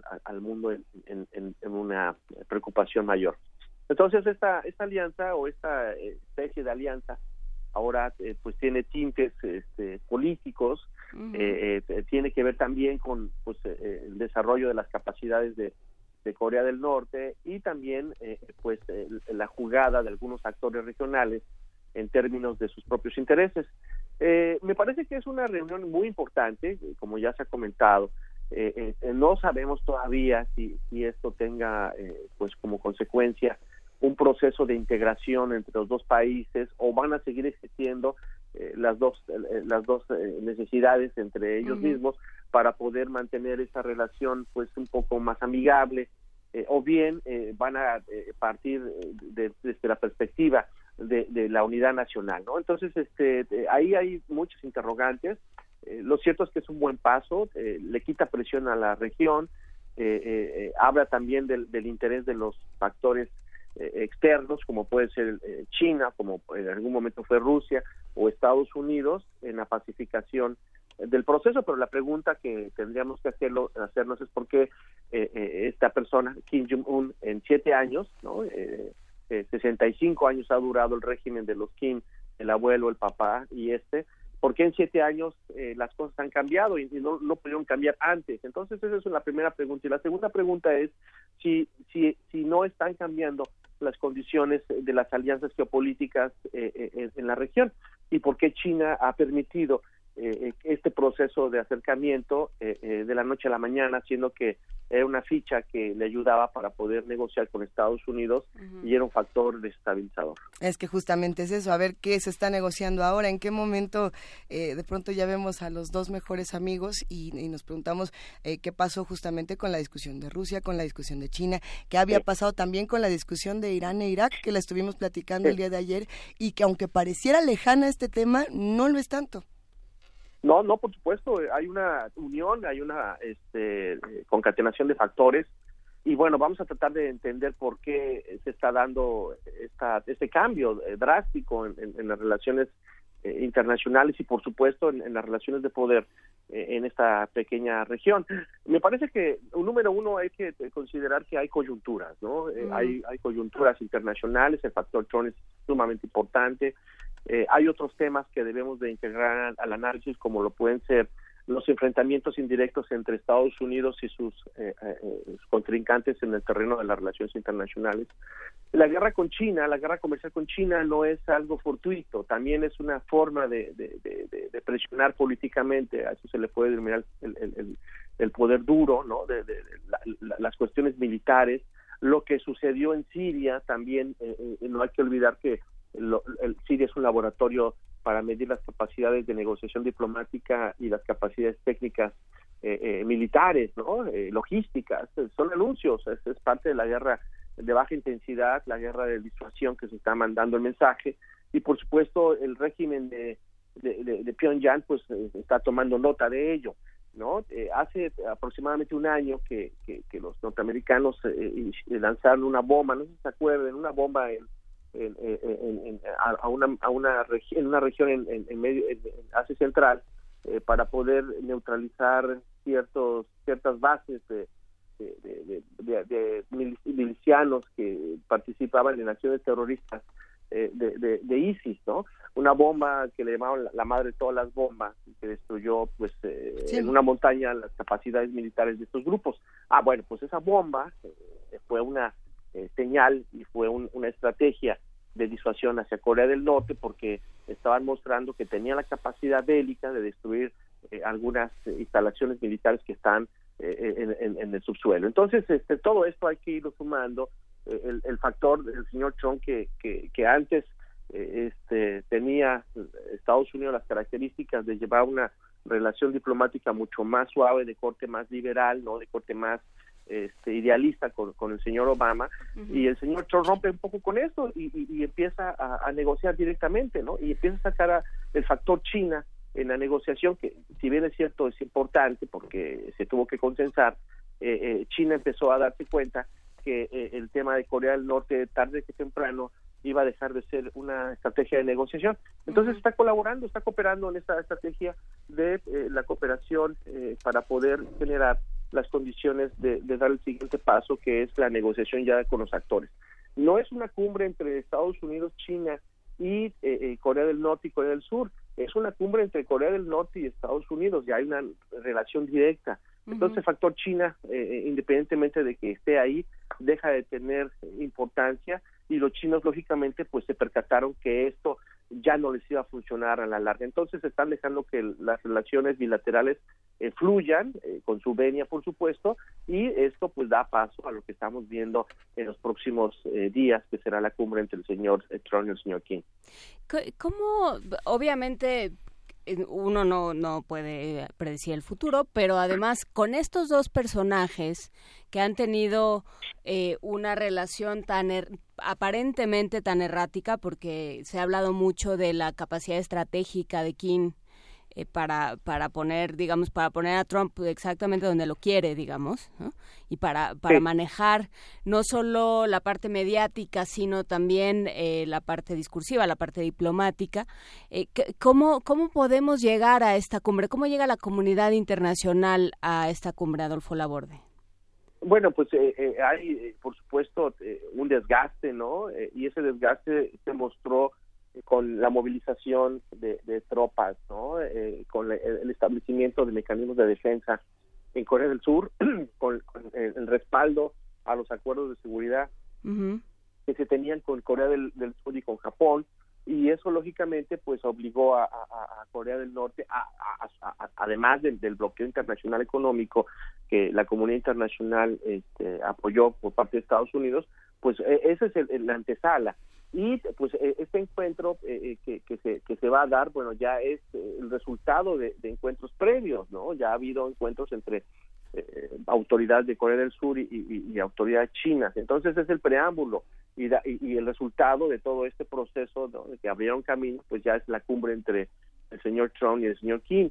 Eh, ¿Qué sigue ahora? ¿Qué, ¿Qué es lo que, debería de pasar ahora? Bueno, pues ahora eh, la confianza debería de, ser el, mecanismo para poder eh, blindar este proceso de acercamiento, porque si no hay confianza, pues, lógicamente, independientemente de que haya este tipo de, foros, pues nada va a suceder. Y ya lo dijo el señor Trump, vamos a ver qué pasa, pero una característica que debería de tener las reuniones, hablar precisamente de eliminar las capacidades eh, atómicas del señor eh, eh, del señor Kim y el señor Kim a su vez pues está pidiendo garantías como lo son no no recibir agresiones y no ser invadido o atacado. Entonces esto lógicamente tiene que ver mucho con el factor de la confianza mutua de los actores pero para que se llegue eso pues tendrían que estar dispuestos a ceder en ciertas posiciones no y la pregunta otra pregunta que surge es si el señor Kim está dispuesto a eh, eliminar un poco eh, este tipo de capacidades que ha generado, ¿no? Que le han dado capacidades también de negociación diplomática y que una vez que no las tenga, pues va a tener eh, que acatar las condiciones porque no va a poder disuadir dado que independientemente de que exista este proceso de desmantelamiento de armas, pues no sabemos qué va a pasar con las que ya tiene. Entonces, este, esa es otra pregunta, ¿qué va a pasar con el arsenal eh, nuclear, eh, que se dice que son siete, ocho ojivas eh, listas para lanzarse? en, este proceso de negociación. Entonces ahí sí tiene que haber confianza, tiene que haber un proceso de, de que las partes cedan y no sabemos si esto incluya pues también el financiamiento para que el régimen exista, eh, que alargue su, su, su, vida, o bien pues este, la negociación termine en nada para nadie, ¿no? Entonces hay muchas incógnitas y bueno, pues esas incógnitas se despejarán después de la cumbre. Eh, ¿Terminará en un Nobel de la Paz para Donald Trump? No, bueno. Ya sería... Bueno, eso sí ya sería este, eh, pues algo, una noticia inédita, ¿no? Una persona con esas características. Moon pensaría que está muy bien.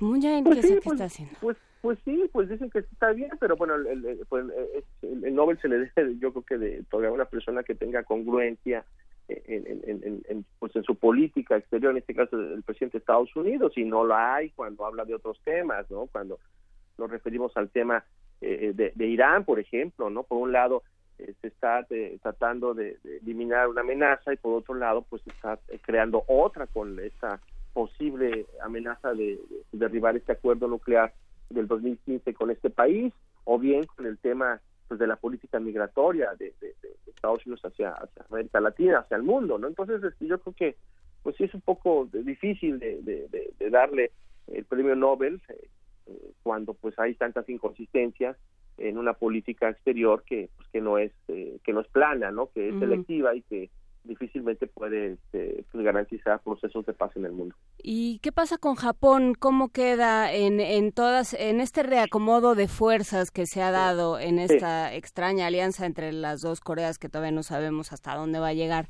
Eh, ¿Dónde queda Japón? Es una muy buena pregunta porque a diferencia de, de, otros pues articulistas, este, yo creo que Japón es el gran ganador porque lo han sacado de, los procesos de, negociación. Antes había una eh, unión de países que trataban de presionar a, Corea a Corea del Norte, pero bueno, ese proceso ya no ya no está vigente porque eh, este, ahora se están yendo por las relaciones bilaterales, ¿no? Y Japón eh, ha estado presente, pero pues antes apostaba muchos esfuerzos diplomáticos y hasta económicos cuando se trataba de suavizar la posición de Corea del Norte, mandaba cooperación alimenticia, dinero, etcétera, etcétera. Hoy en día, pues Japón, eh, eh, gracias a esta coyuntura, ¿no? Pues eh, este, ha invertido poco y ganado mucho, porque si bien es cierto, está interesado, es, es, uno de los actores que es afectado directamente, gracias a su posición un poco pasiva, ¿no? O, gracias a, la coyuntura de, las negociaciones, pues Japón o el pueblo japonés ahora pues tiene garantías por lo menos de no ser atacado, ¿no? Eh, tiene garantías de, tener paz, ¿no? Eh, tiene garantías de que este proceso eh, les beneficia a pesar de que no haya un activismo muy fuerte del señor Kim, porque además Japón tiene sus propias lógicas, ¿no? A raíz de el cambio de la política de Estados Unidos hacia hacia Asia en términos de, seguridad, Japón ha reinterpretado la constitución, su constitución, dándole paso pues a una constitución eh, de mayor eh, cooperación con, con, los aliados en caso de un enfrentamiento, renunciando un poco a esta idea de que es un país eh, que renunció a la guerra como medio de solución de controversias y, y también ha generado estrategias ¿no? de, capacidad, desarrollo de capacidades militares para poder eh, disuadir y, estar listo ante un eventual ataque, ¿no? Se, se reanimó, se reactivó una sección de, de, su ejército, bueno, se llama Fuerzas de Autodefensa, que sería la parte de la élite de los Marines, ¿no? La versión Marine de los japoneses lo, lo acaban de, de, reactivar y eso pues es una señal de que Japón está cambiando la lógica eh, de seguridad y puede cambiar los equilibrios de poder. Entonces, esto, pues, si con Corea no sirvió, pues puede servir contra China, que también eh, es un actor importante y, el cual pues este, tiene que ver con el aspecto de seguridad en la región y Japón y China, como bien sabemos, independientemente de que hay una relación económica cordial, pues en términos históricos eh, hay rencillas que se pueden reactivar. ¿Con qué nos vamos a quedar? ¿Con qué reflexiones finales, querido Adolfo Laborde? ¿Y qué conflictos nos van a faltar? ¿Y qué pasa en la calle? Porque, porque claro, este, la, la sociedad eh, coreana pues tiene muy poco de esta separación, pensando en términos generacionales, digamos, es muy reciente y todavía van y, vienen con el tema, pensando, por ejemplo, que Moon viene de una familia de defectores del régimen norcoreano. ¿Qué pasa con, qué pasa a nivel de calle? ¿Tenemos idea, Adolfo Laborde? Sí. Bueno, mira, este, los coreanos eh, eh, han aprendido a vivir con esto, ¿no? Son, ya son muchos años, ya hay una, eh, una tensión permanente entre los dos países.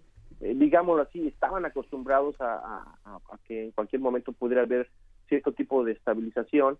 Eh, pues hoy en día pues están hay una parte que está pues la gran mayoría pues está apoyando a Moon que es este este, este presidente que también gracias a la coyuntura no de de que la, la, anterior presidenta fue encarcelada, hay que recordar a la, la, presidenta Park que está en la cárcel y que le, ya, le, ya la sentenciaron, eh, eh, pues eso es una parte de, los accidentes de la historia, ¿no?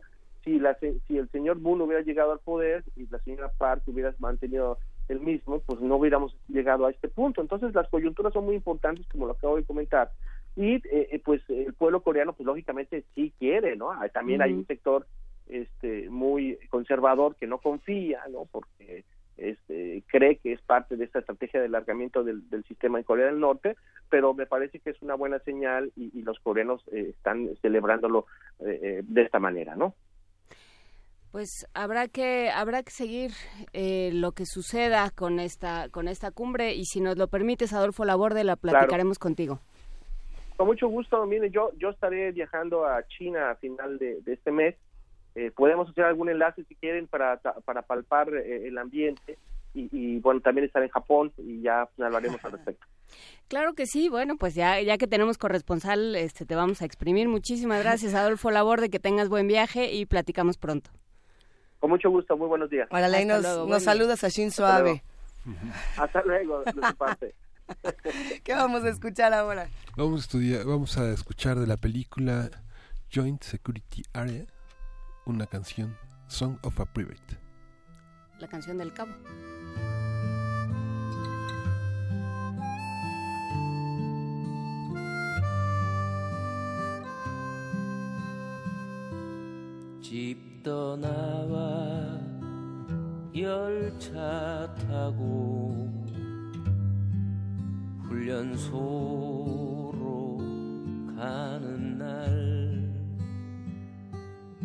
부모님께 근절하고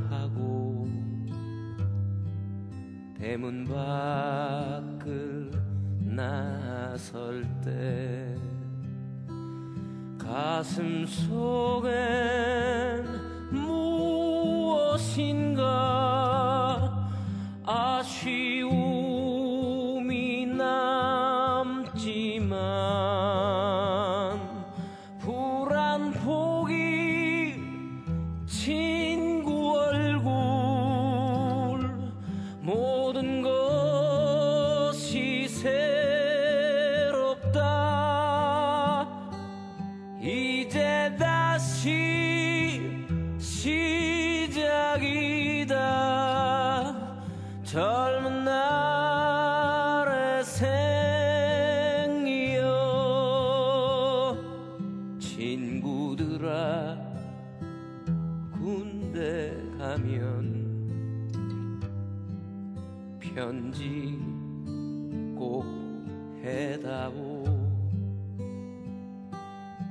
그대들과 즐거웠던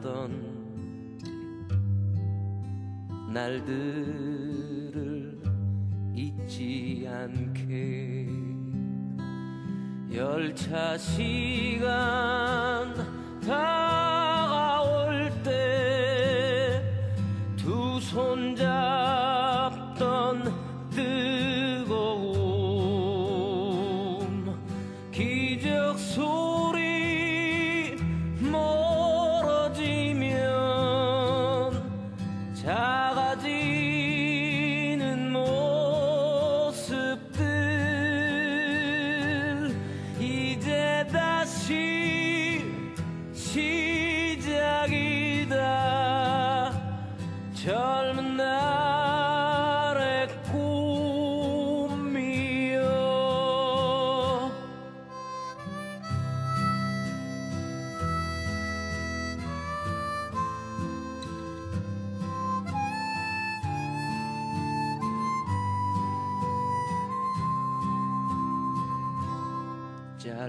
잘린 내 머리가 처음에는 우습다가 거울 속에 비친 내 모습이 굳어진다 마음까지 뒷동산에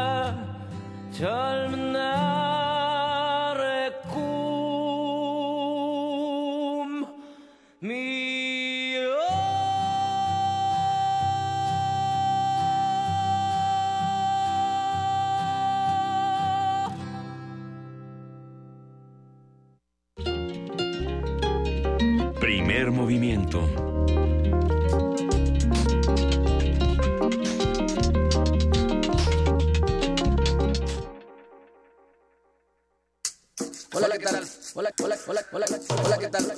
Hola, ¿qué tal? Soy Mardonio Carballo. Los esperamos a partir del lunes 7 de mayo a las 10.30 de la mañana con nuevo programa aquí en Radio UNAM 96.1. Xochicoscat, Collar de Flores. Los esperamos. Xochicóscar, estreno, lunes 7 de mayo, por el 96.1 de FM. Radio UNAM. Experiencia sonora.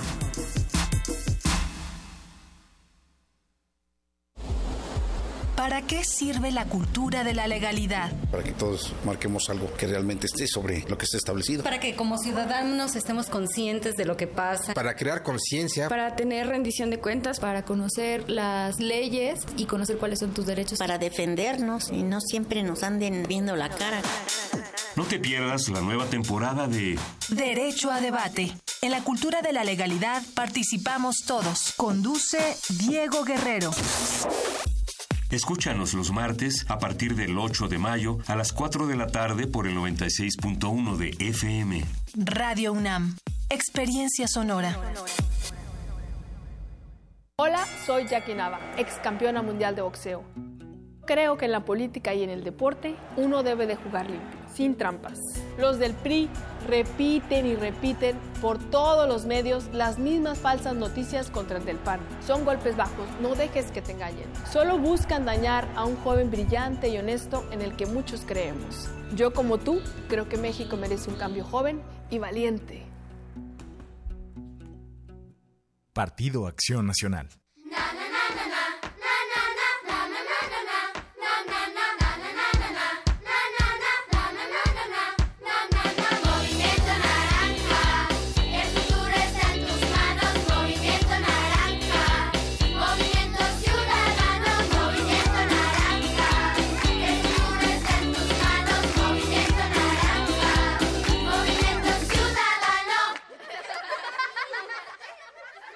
Movimiento Ciudadano. Mi voto sí tiene precio.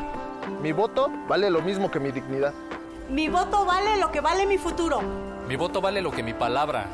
Mi voto vale tanto como los que me importan. En este tiempo de elecciones habrá quienes intenten convencernos de vender nuestro voto, pero nuestro voto vale más de lo que nos pueden ofrecer. Mi voto no se vende. Porque mi país me importa, no dejaré que nadie condicione mi voto. Porque mi país me importa, voy a denunciar cualquier intento de compra o coacción. Porque mi país me importa, yo voto libre. INE. La esencia de la personalidad. La la la la la la la la. Se encuentra escondida en la garganta.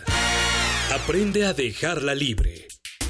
Radio UNAM te invita a encontrar tu voz verdadera y natural en el taller. Conoce tu voz hablada y cantada. Conoce tu voz hablada y cantada.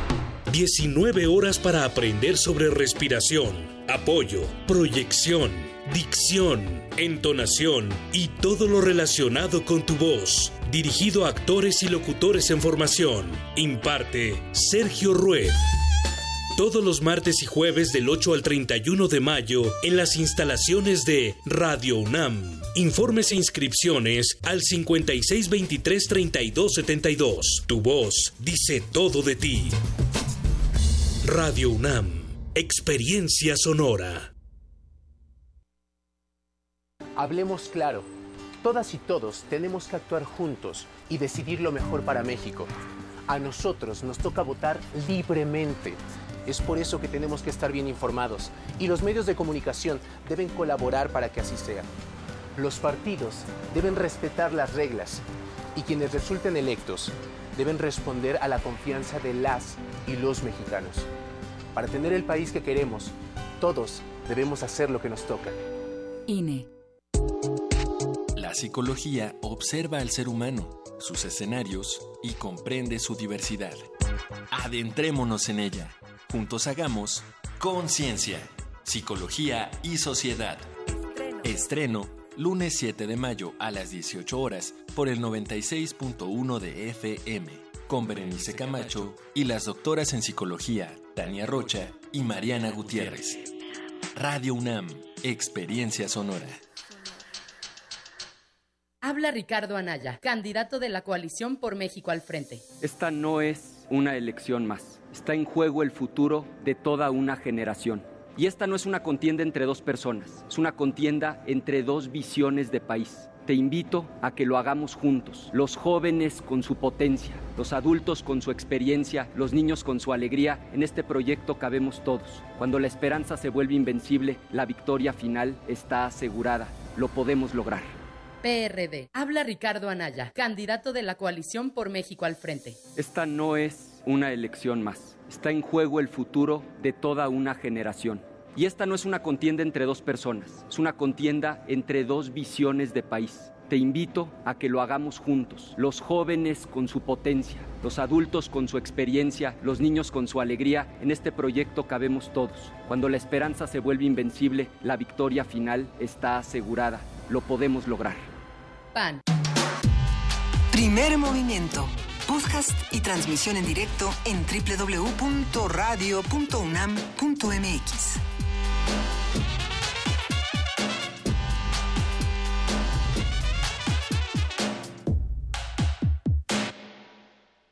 En este momento son las 9 de la mañana, ya con 7 minutos de este martes primero de abril. Muchas personas no van a trabajar, muchas personas descansarán, otras personas saldrán a manifestarse. El día de hoy también es un día complejo en ese sentido, en, términos de movilidad. Eh, respetemos las opiniones de, del que tenemos juntos. Si le gustan las marchas, bien, si no le gustan, pues ahora sí que también si uno sale a marchar o no. Cuéntenos qué van a hacer el día de hoy. Estamos en arroba P Movimiento y en diagonal Primer Movimiento UNAM. Sí, tenía una discusión el otro día con alguien que me decía, es que si van a, si, tú llamas a trabajar a la gente el primero de mayo, le tienes que pagar triple. Le dije, pues eso es en donde hay... Ah, ¿Nos van a pagar triple? No, no, dice no. Ah, no, eso es donde donde los patrones se ponen de acuerdo, donde hay un donde la presión es posible, donde es posible la presión y no la respuesta que obtienes es pues si no te gusta vete. Ay, ¿no? Ay, bueno, eh, qué pasa con la situación de los que nos escuchan, cómo, cómo ven todas estas reflexiones. Eh, ahora sí que a ustedes les dicen si no les gusta vete o cómo les toca en sus respectivos trabajos o en sus escuelas. Muchos de los que nos escuchan también son jóvenes universitarios, así que eh, platíquenos. Estábamos justo haciendo reflexiones eh, de las campañas políticas, de los candidatos, pero no solamente de eso, sino también de lo que pasa alrededor del mundo con estos supuestos procesos de paz que, como podemos ver, no lo son tanto. Habrá que pensar qué se necesita para tener otro tipo de interacciones. sí, y por supuesto que estamos entendiendo por procesos de paz. O sea, no, no sé si son tanto procesos de paz o haz lo que yo quiero. Salir de la mano en una foto no implica que sea tu cuate. Sí, Bueno, no es tu cuate, es Moon. en lugar de nuestro amigo es no, no, es tu cuate, es Moon Jae-in o es Kim Jong. Híjole, es que para los dos lados. ¿No? Y bueno, ya nos quedamos sin platicar justamente en esta, en esta charla que tuvimos con Adolfo Laborde de los asuntos de Shinzo Abe, de todo lo que se está diciendo de Benjamín Netanyahu, que lo platicábamos ayer con Gilberto Conde, eh, pero que habrá que darle yo creo que otra pasada porque el tema corrupción Netanyahu más lo que está pasando en esta discusión Irán-Irak eh, se, está, se está calentando muchísimo, sin duda. Sí, Vamos a ver. Y justo es un podcast que podrán descargar eh, con la opinión de Adolfo Laborde, que es muy interesante el panorama que hace de las dos Coreas, y Lorenzo Meyer con esta genealogía de las ideologías del PAN y del PRI en el contexto de esta elección. Muy, muy, muy interesante su reflexión en torno al voto útil. Por cierto, antes de que nos vayamos a la poesía necesaria, Antonio Quijano, nuestro, nuestro jefe de noticias, nos prestó una película y Miguel Ángel fue el primero en la lista. ¿Qué película es para entender un poco más el contexto de Corea del Sur? Es una película de Kim Ki-duk, un director sudcoreano que empezó a filmarse en 96, ha hecho muchas cosas que están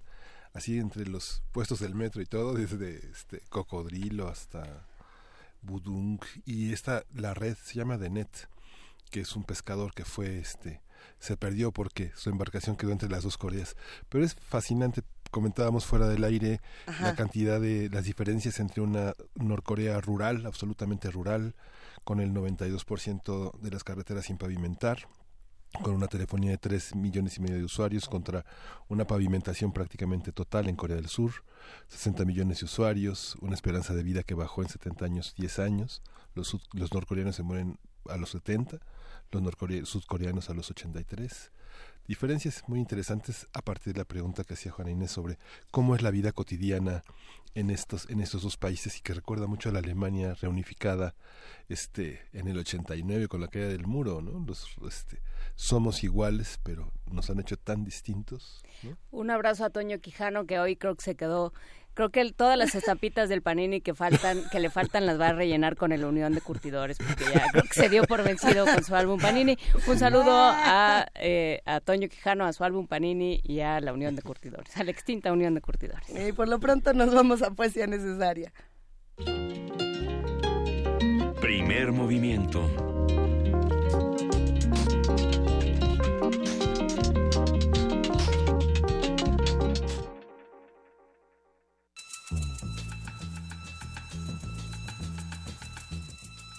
Es hora de poesía necesaria.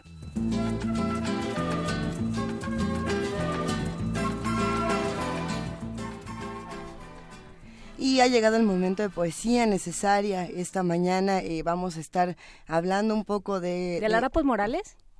Estábamos hablando de Arapos Morales fuera del aire. ¿Quieres hablar de Arapos Morales? Vamos, órale. No, no, no, Luisa, adelante la poesía necesaria. No, yo creo que si no se enoja Juan Stack. Si no, sí, pero se enoja. Se enoja Juan, Stack. Hay un abrazo también para Juan Stack. Nos estará escuchando porque siempre nos tuitea y, y, platica con nosotros. Habrá que, habrá que ver qué está haciendo el día de hoy.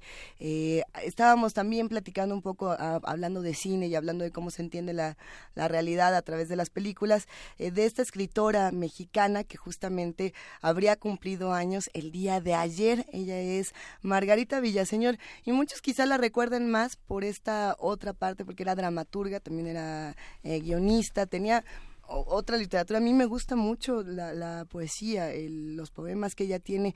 Hay uno que está muy triste, entonces yo creo que ese no es para hoy porque es día de, vamos a pararnos y vamos, los que nos tocó trabajar vamos a ver cómo, de cómo nos toca. También vamos a leer uno triste, pero a mí me gusta mucho uno que se llama Los malos hábitos.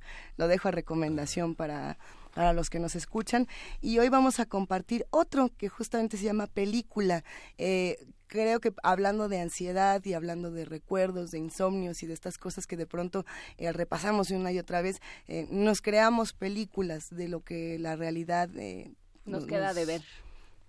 Pues sí, mucho. Y en ese, en ese sentido, Margarita Villaseñor tiene este, este poema película que me parece pertinente. De igual manera lo vamos a combinar con la canción Teclo así se llama esta canción, Teclo de PJ Harvey, esta cantante inglesa, que justamente en su disco To Bring You My Love, que fue como este disco más duro, el más crudo de, toda su de toda su amplia discografía, tenía una esta canción Teclo que apelaba más como a pues mejor escúchenla y a ver qué les parece porque es justamente el mismo sentimiento de Margarita Villaseñor. Película. Cuando regreses, voy a ir a recibirte a la estación del tren o iré en limusina al aeropuerto, tal vez a un muelle del Pacífico, a ver llegar el barco y agitar mi pañuelo. Todo como en un filme invadido de niebla. Me pondré un abrigo gris y un sombrero de fieltro. Llevaré, por si acaso, un paraguas inglés y un maletín de piel para los sueños.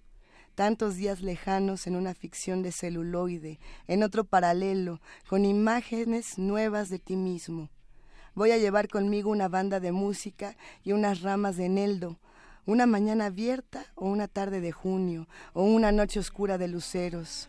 Llegaremos a casa justo para tomar el té con el Brahms. En charola de la Greta se pondrá un vestido de tul. Tendremos una cena con velas y champaña. Te pondré sobre el plato un manojo de insomnios y otra de mis cartas.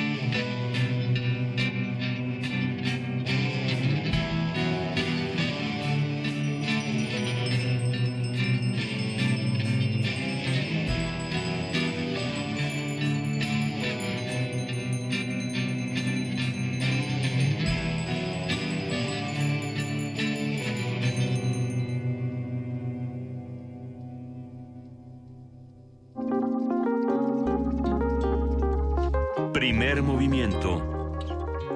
Hacemos comunidad.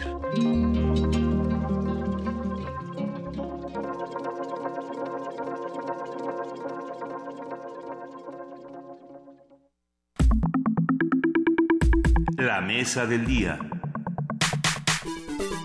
La Unión de Universidades de América Latina y el Caribe, en colaboración con el Centro Cultural Universitario Tlatelolco, organizó un ciclo sobre el movimiento estudiantil de 1968 y su época, que lleva el nombre de Conversaciones e Imágenes del 68.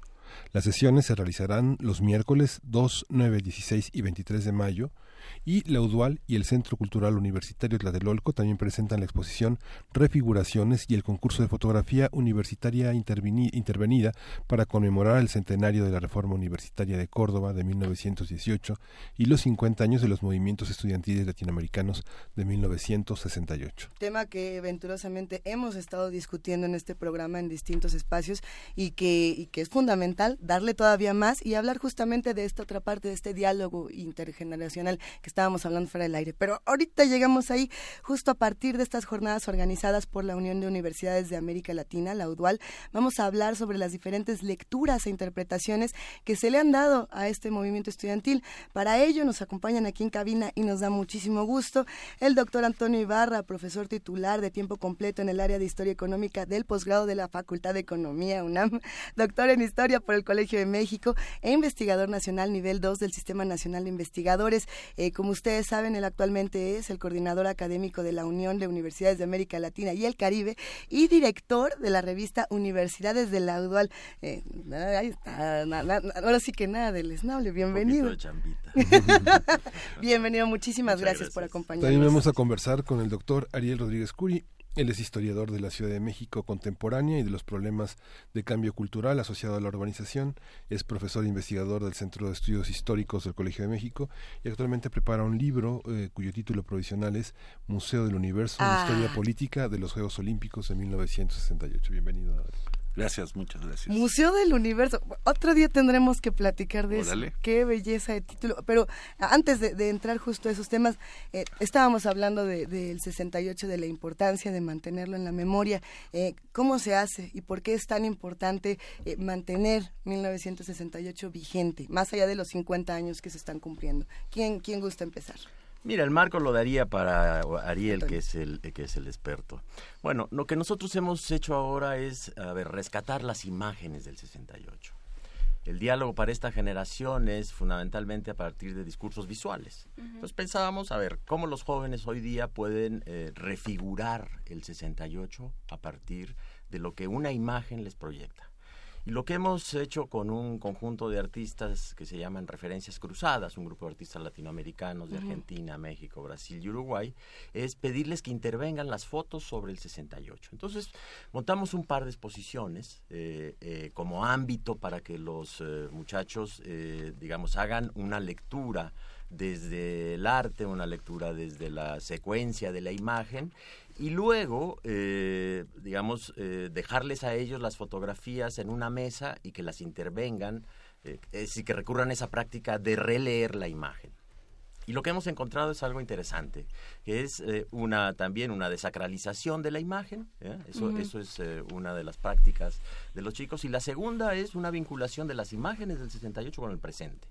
Han hecho ese ejercicio, y ese ejercicio nos convoca a hacer una discusión que nos lleve, digamos, del, del análisis de la época, ¿no? Por eso pensamos en el tema de las conversaciones, es decir, juntarnos para ver las versiones de ese pasado, ¿no?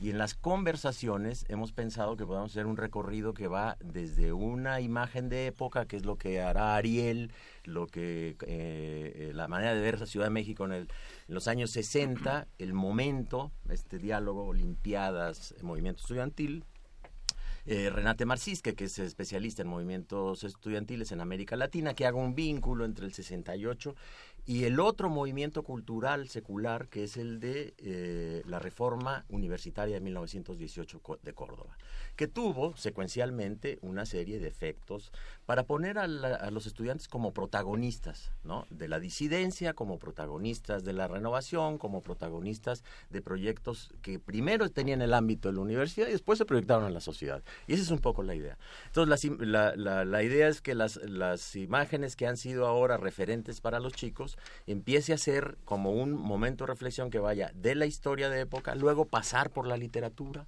¿no? También queremos que, por ejemplo, leer eh, dos textos como Los días y los años, ¿no?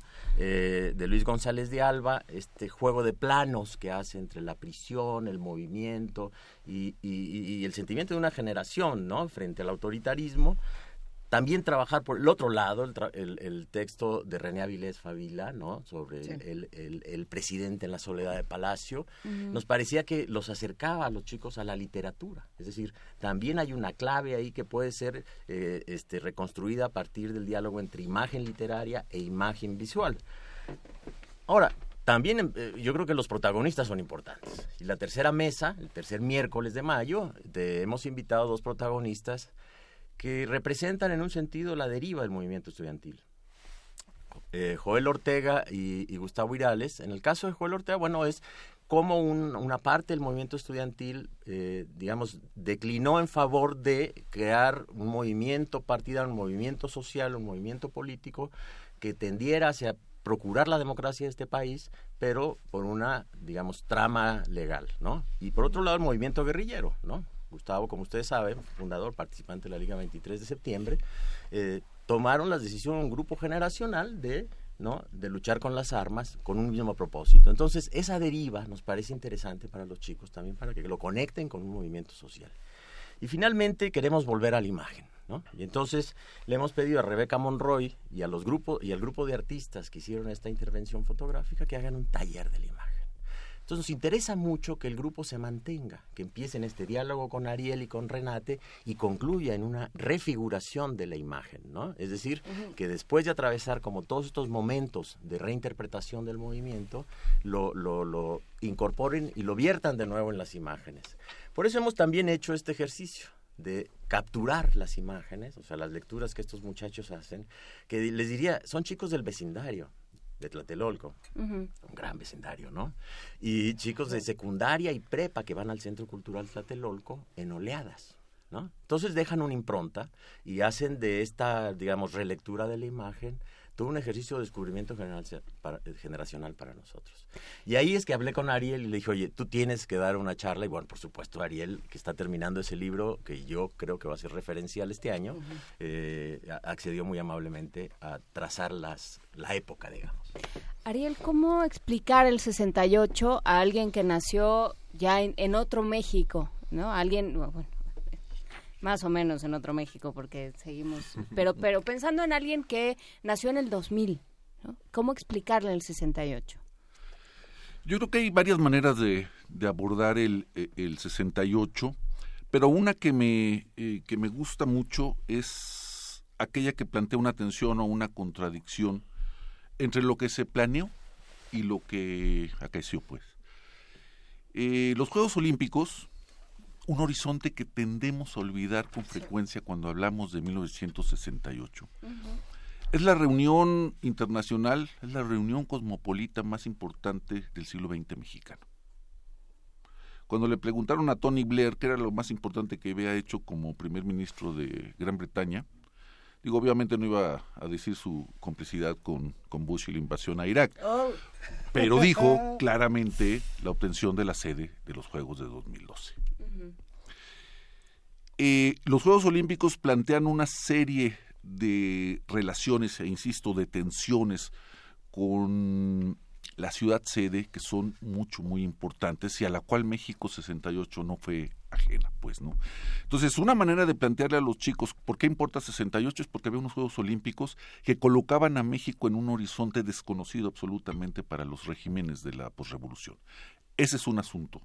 Dos, que alrededor de los Juegos Olímpicos se construyó la idea de un debut que se esperaba muy afortunado en el mundo, Es decir, se estaba presentando al régimen de la Revolución Mexicana frente al concierto de las naciones con uno de los eventos más emblemáticos del siglo XX mexicano. Los Juegos Olímpicos han resistido todo, dos guerras mundiales, el ascenso de los fascismos, el ascenso del estalinismo, la declinación de todos ellos, etcétera, y están vigentes. No es una cuestión menor los Juegos Olímpicos en la memoria de una sociedad, es una cuestión mayor. Me gusta la imagen de museo para hablar del 68, porque lo que imaginaron los organizadores, entre otros un universitario notabilísimo como es Pedro Ramírez Vázquez, era mostrar qué era el mundo en 1968, no solamente con los Juegos Olímpicos, la obra olímpica y la gráfica olímpica, sino también con ese gran experimento cultural que fue la Olimpiada Cultural.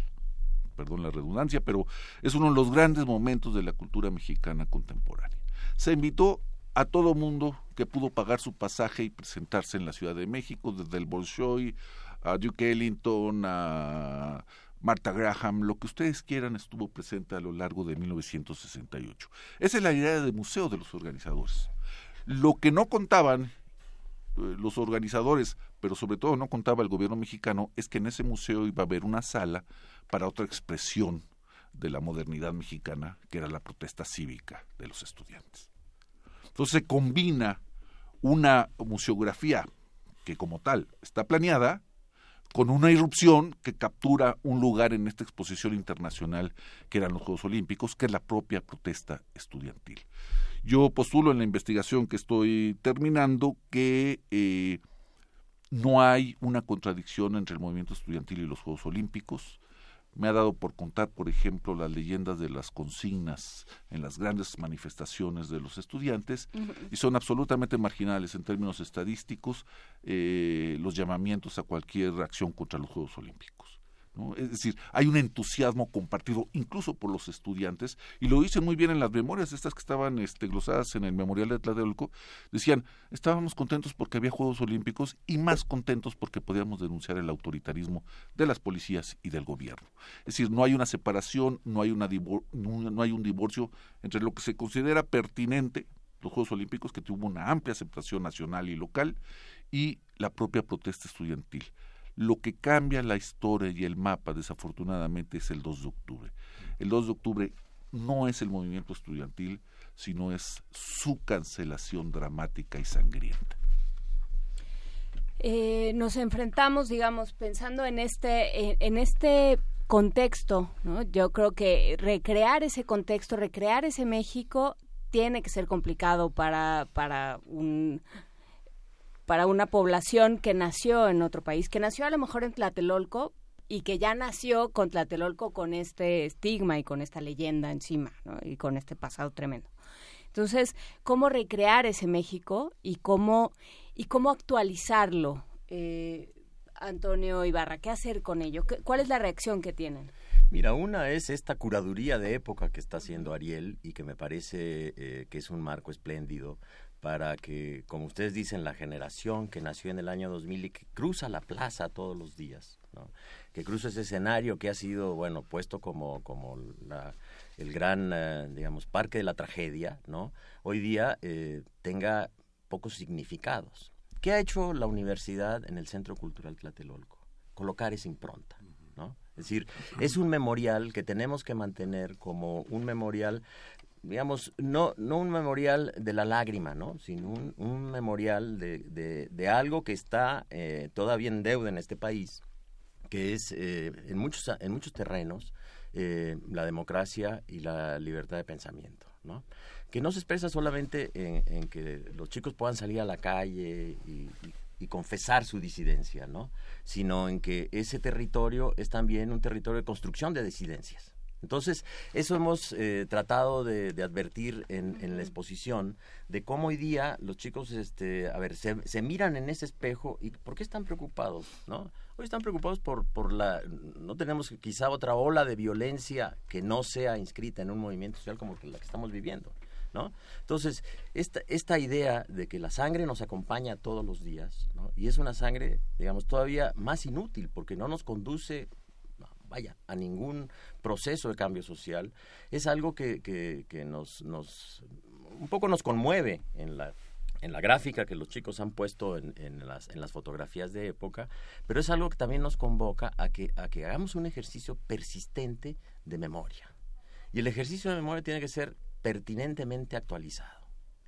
Y es por eso que buscamos el, la interlocución con los jóvenes. Claro, es importante los testimonios de los actores de la época y también es importante, bueno, Joel Ortega ahora va a publicar eh, su, su libro sobre el 68 y la saga del 68 es una generación que vive una saga, ¿no? María Ángeles Comezaña nos ha hecho un poema fantástico, precioso, sobre la saga generacional de 68. Bueno, ¿cómo creamos un puente entre esa experiencia generacional y, la, y, la, tragedia epocal que están viviendo los jóvenes hoy día? ¿No?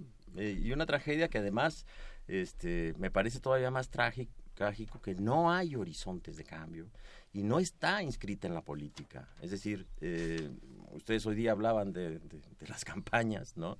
Es decir, es, este país como que no se mira en, esa, en ese espejo de la política de lo que está ocurriendo todos los días. Cuando en el 68 lo que, lo que realmente estaba ocurriendo es mirar la política en otro horizonte. Nos lo ha dicho un poco Ariel, ¿no? Es decir, ahí se estaba esa última sala, esa, esa sala performativa de la, de la protesta estudiantil, hoy día le extrañamos.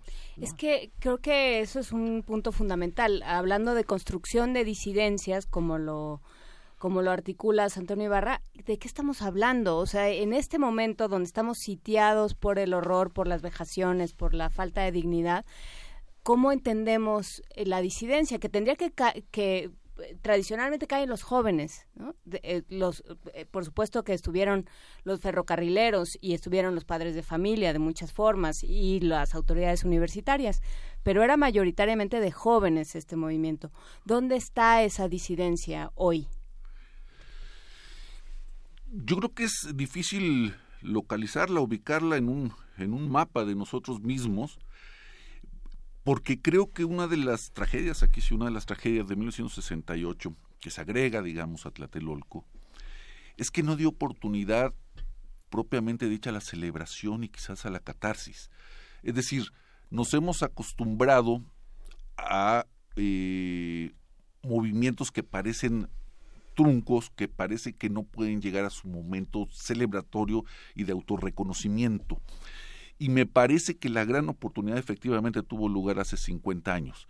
Yo recuerdo muy bien haberle preguntado a Gilberto Guevara Niebla en aquellos eh, saga de programas eh, Discutamos México, ¿qué hubiese pasado en la ecuación los, el movimiento estudiantil más los Juegos Olímpicos menos el 2 de octubre? Y recuerdo a Gilberto Guevara Niebla brincar casi sobre su silla y decir la transición. ¿Qué sería de nosotros si pudiésemos sumar hoy solamente la gran celebración, la gran disidencia, la gran indisciplina social que significó 68 a los Juegos Olímpicos, que es un homenaje al cuerpo, es un homenaje a los jóvenes, es un homenaje a la juventud como mito de nosotros mismos y le quitásemos esa, esa terminación que parece habernos cancelado todo lo demás, que es el 2 de octubre. Conste que no estoy diciendo que disminuyamos la importancia del 2 de octubre, estoy diciendo que el 2 de octubre no se parece a lo que prometía el movimiento estudiantil y muchísimo menos no se parece a lo que prometían, y es muy importante lo que prometían los Juegos Olímpicos. Lo que pasa pasó en mayo del 68, digamos, la diferencia entre México y el mayo del 68 es que lo que pasó en una calle, en las calles de Francia, se conoció en todo el mundo. Fue la primera transmisión vía satélite que se hizo en la historia de la televisión. Fue la primera mujer, Enriqueta Basilio, la que prendió el pebetero. Fueron la, la rotura de varios este, récords mundiales, el de los 10 segundos, ¿no? el salto de altura, de longitud, etcétera. Y no y no estuvo, o sea, hubo 1550 periodistas acreditados hoy en, en, este, en la de Río de Janeiro hubo casi 20.000 periodistas acreditados y no se transmitió la pobreza en Río, ¿no? Sea, es algo muy, muy... Se transmitió la piña colada, pero pasó lo mismo en México, ¿no? No, no, no hubo, no estuvo en el mundo, a pesar de que había 1.550 periodistas aquí, no se transmitió. El poder de un régimen autoritario fue impresionante en ese sentido, ¿no? Sí, somos generación, tú y yo. Tú recordarás que también para, para México fue la aparición del color en la pantalla, ¿no? Y eso también el color tapó tapó, eh, tapó el horror, digamos, ¿no? Entonces yo creo que no, no fue accidental, eh, creo que también fue una operación mediática, probablemente la primera gran operación mediática de ocultamiento. Hoy es sistemático, ¿no? Hoy eh, vivimos una, ya hay una tecnología del ocultamiento que hace que este tipo de, tragedias o se rutinicen o queden, ¿no? Siempre tapadas por una sombra de indiferencia. Yo creo que eh, esta lectura que hace Ariel de la época tiene, digamos, un espectro que se lanza hacia el presente. ¿Cómo conectarlo? Yo creo que es un ejercicio de esta generación. Eh, que no sea en absoluto que no sea en absoluto eh, una una digamos una memoria caduca que nos lleve a la indignación sino una memoria que nos promueva digamos si se quiere, disculpen la retórica generacional, que nos mueva a soñar otra vez. ¿no? A ver, ¿qué tenían eh, los jóvenes en 1968? ¿Qué tipo de oportunidades y qué contextos tenían que en 2018 no tienen? Lo pregunto pensando no solamente en las Olimpiadas, sino también en los movimientos sociales previos, que eran importantísimos. En otras conversaciones estuvimos hablando, por ejemplo, de los hippies, eh, de muchas otras cosas que estimularon esta fiesta y esta gran celebración que significaba 1968. Eh, porque justamente eh, observando un poco de las imágenes que, hemos estado transmitiendo a través de TV UNAM de estos jóvenes, las imágenes intervenidas, hay algunos discursos como eh, el cambio está en uno, en nada va a cambiar, el gobierno es una porquería, todo es lo mismo. eso no, no necesariamente es culpa y desazón de, los chavos sin, sin, ningún contexto. ¿Qué pasó ahí? ¿Cuál, ¿Cuál es la diferencia, digamos? Yo creo que hay dos o tres diferencias algunas a favor y otras en contra del 68 y de la época. Eh, la historiografía sobre eh, México en los 60 y específicamente sobre el 68 se ha criticado, por ejemplo, que hay una muy baja presencia de mujeres en el Consejo Nacional de Huelga. Yo me interesé en el tema y empecé a calcular cuántas mujeres hubo a final de cuentas y son alrededor del 10% de todos los miembros del Consejo Nacional de Huelga son, mm. son mujeres. Es más o menos el porcentaje de mujeres estudiando en prepas, bocas, poli y UNAM que oscila entre el 10 y el 20%, no está subrepresentada las mujeres en la en el CNH, donde están subrepresentadas es en la educación superior. Y esto es muy importante porque el movimiento estudiantil de 68 y esto es quizás difícil de una idea difícil de vender, pero así debe ser. Es también violencia callejera. Son barricadas ese aislamiento de las escuelas utilizando autobuses urbanos para proteger a las escuelas de, de los eh, ataques de los granaderos e incluso del ejército, ¿sí? Y hay un proceso de masculinización de la violencia muy, muy marcado a partir del 26 de julio hasta el primero de agosto quizás y otra vez en septiembre. Y yo creo que esa otra parte del movimiento estudiantil a veces nos da pena decirlo, pero una de las hazañas de esa epopeya, y yo lo subrayo muchísimo, es que los estudiantes, especialmente los adolescentes de las bocas y de las prepas, le ganaron la batalla de la ciudad a los policías. Eso hay que decirlo sobre el 68. Por eso el ejército recorre las calles a partir del primero de agosto y luego regresa en septiembre el ejército otra vez. ¿Por qué? Porque los jóvenes adolescentes estaban tan enfurecidos por el comportamiento vandálico de las policías que lograron aislar, expulsarla de las escuelas y segregar algunos espacios, las propias escuelas, algunos jardines, las calles aledañas, como espacios más o menos liberados de la acción policíaca. Y eso a veces en una versión puramente didáctica, cívica del movimiento estudiantil, tendemos a ocultarlo porque nos gusta pensar en las grandes manifestaciones y en el pliego petitorio y en el diálogo público. En Barrosierra y en, Barrosierras y todo. el movimiento estudiantil de 68 es un movimiento de barricadas y es un movimiento que en las barricadas le gana a la fuerza pública la batalla. ¿sí?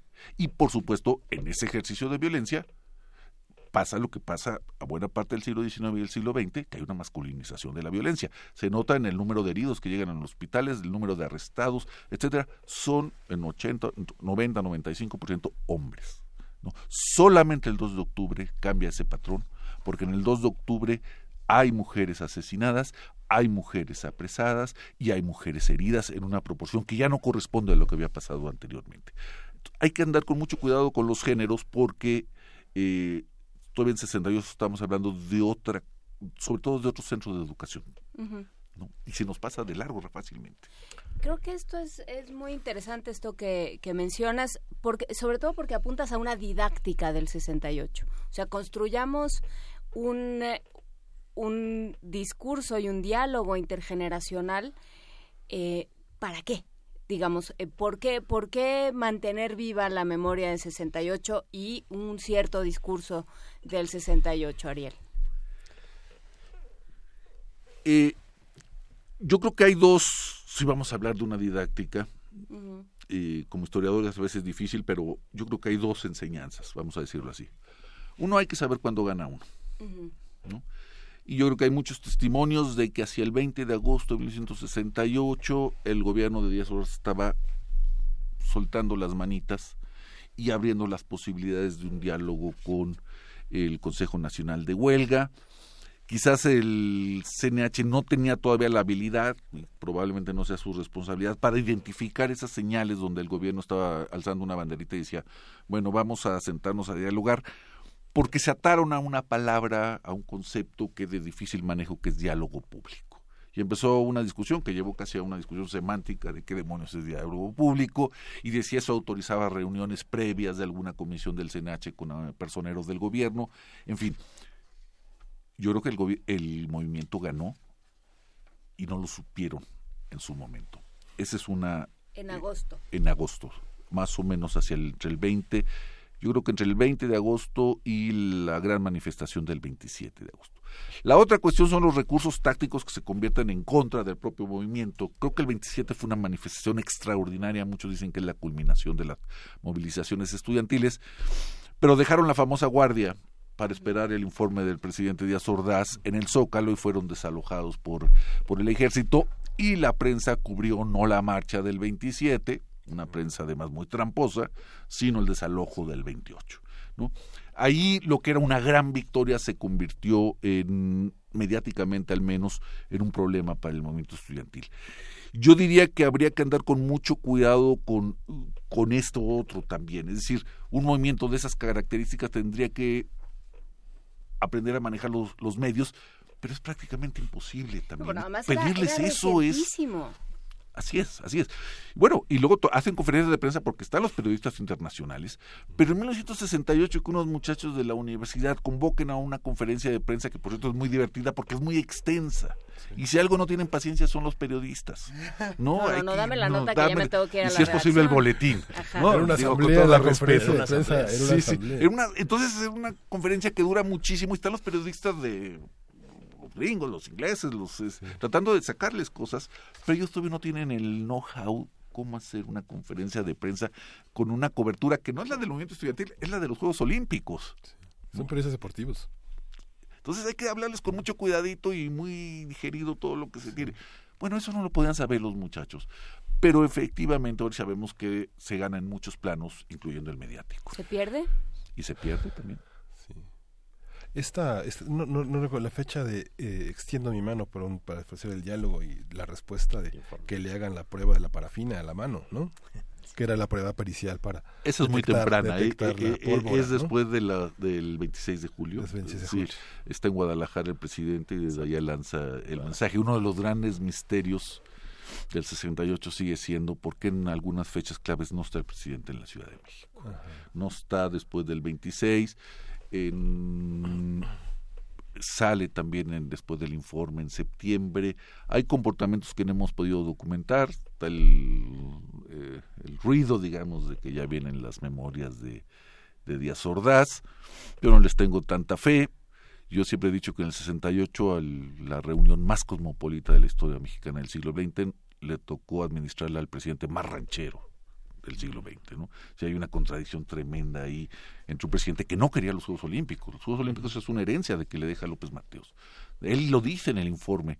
Dice, si por mí fuera yo los, hubiera, los hubiese cancelado, ¿no? Eh, lo que pasa es que no se podía porque ya los costos son muy altos en todos sentidos. No era un hombre para el movimiento estudiantil y no era un hombre para los Juegos Olímpicos, de eso casi estaría seguro. Pero así es la historia, o sea, la historia no nos da chance de elegir el papel.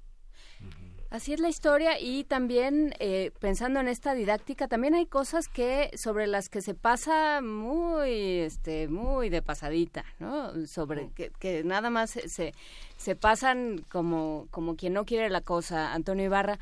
¿Tenemos algo que reprocharle al 68? Digamos, nos ha hecho algo como, como sociedad, digo, más allá, por supuesto, de la masacre, pero el discurso sobre el 68 nos ha impedido algo, nos ha quitado algo.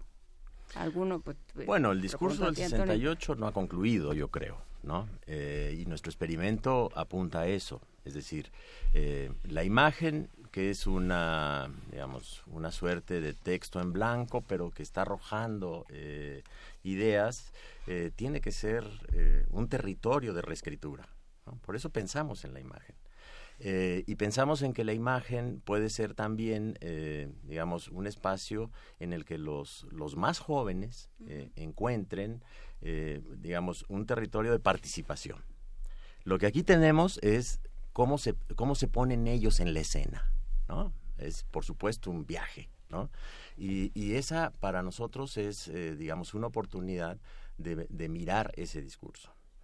Los protagonistas, por supuesto, eh, a la vuelta de tantos años, están repensando, repensando, como dice Ariel, la derrota, repensando eh, también, sí, el desencanto de haber luchado generacionalmente y estar muy atrás de lo que se pensaba. Pero si uno mira las imágenes, eh, uno puede advertir, digamos, esa, esa frescura de los protagonistas de la época, ¿no? Eh, hoy leída por los jóvenes del presente, donde hay una cuota de temor y de amargura, pero es una amargura distinta a la de los protagonistas, es una amargura que se inscribe en el presente. ¿no? Es, es digamos, una, un desencanto de lo que es para ellos el futuro. Entonces, el ejercicio que sigue después de esto, que lo queremos tomar como una experiencia eh, aleccionadora para todos, es leer estas imágenes, ¿no? Es decir, convertirlas en referenciales de una lectura de época.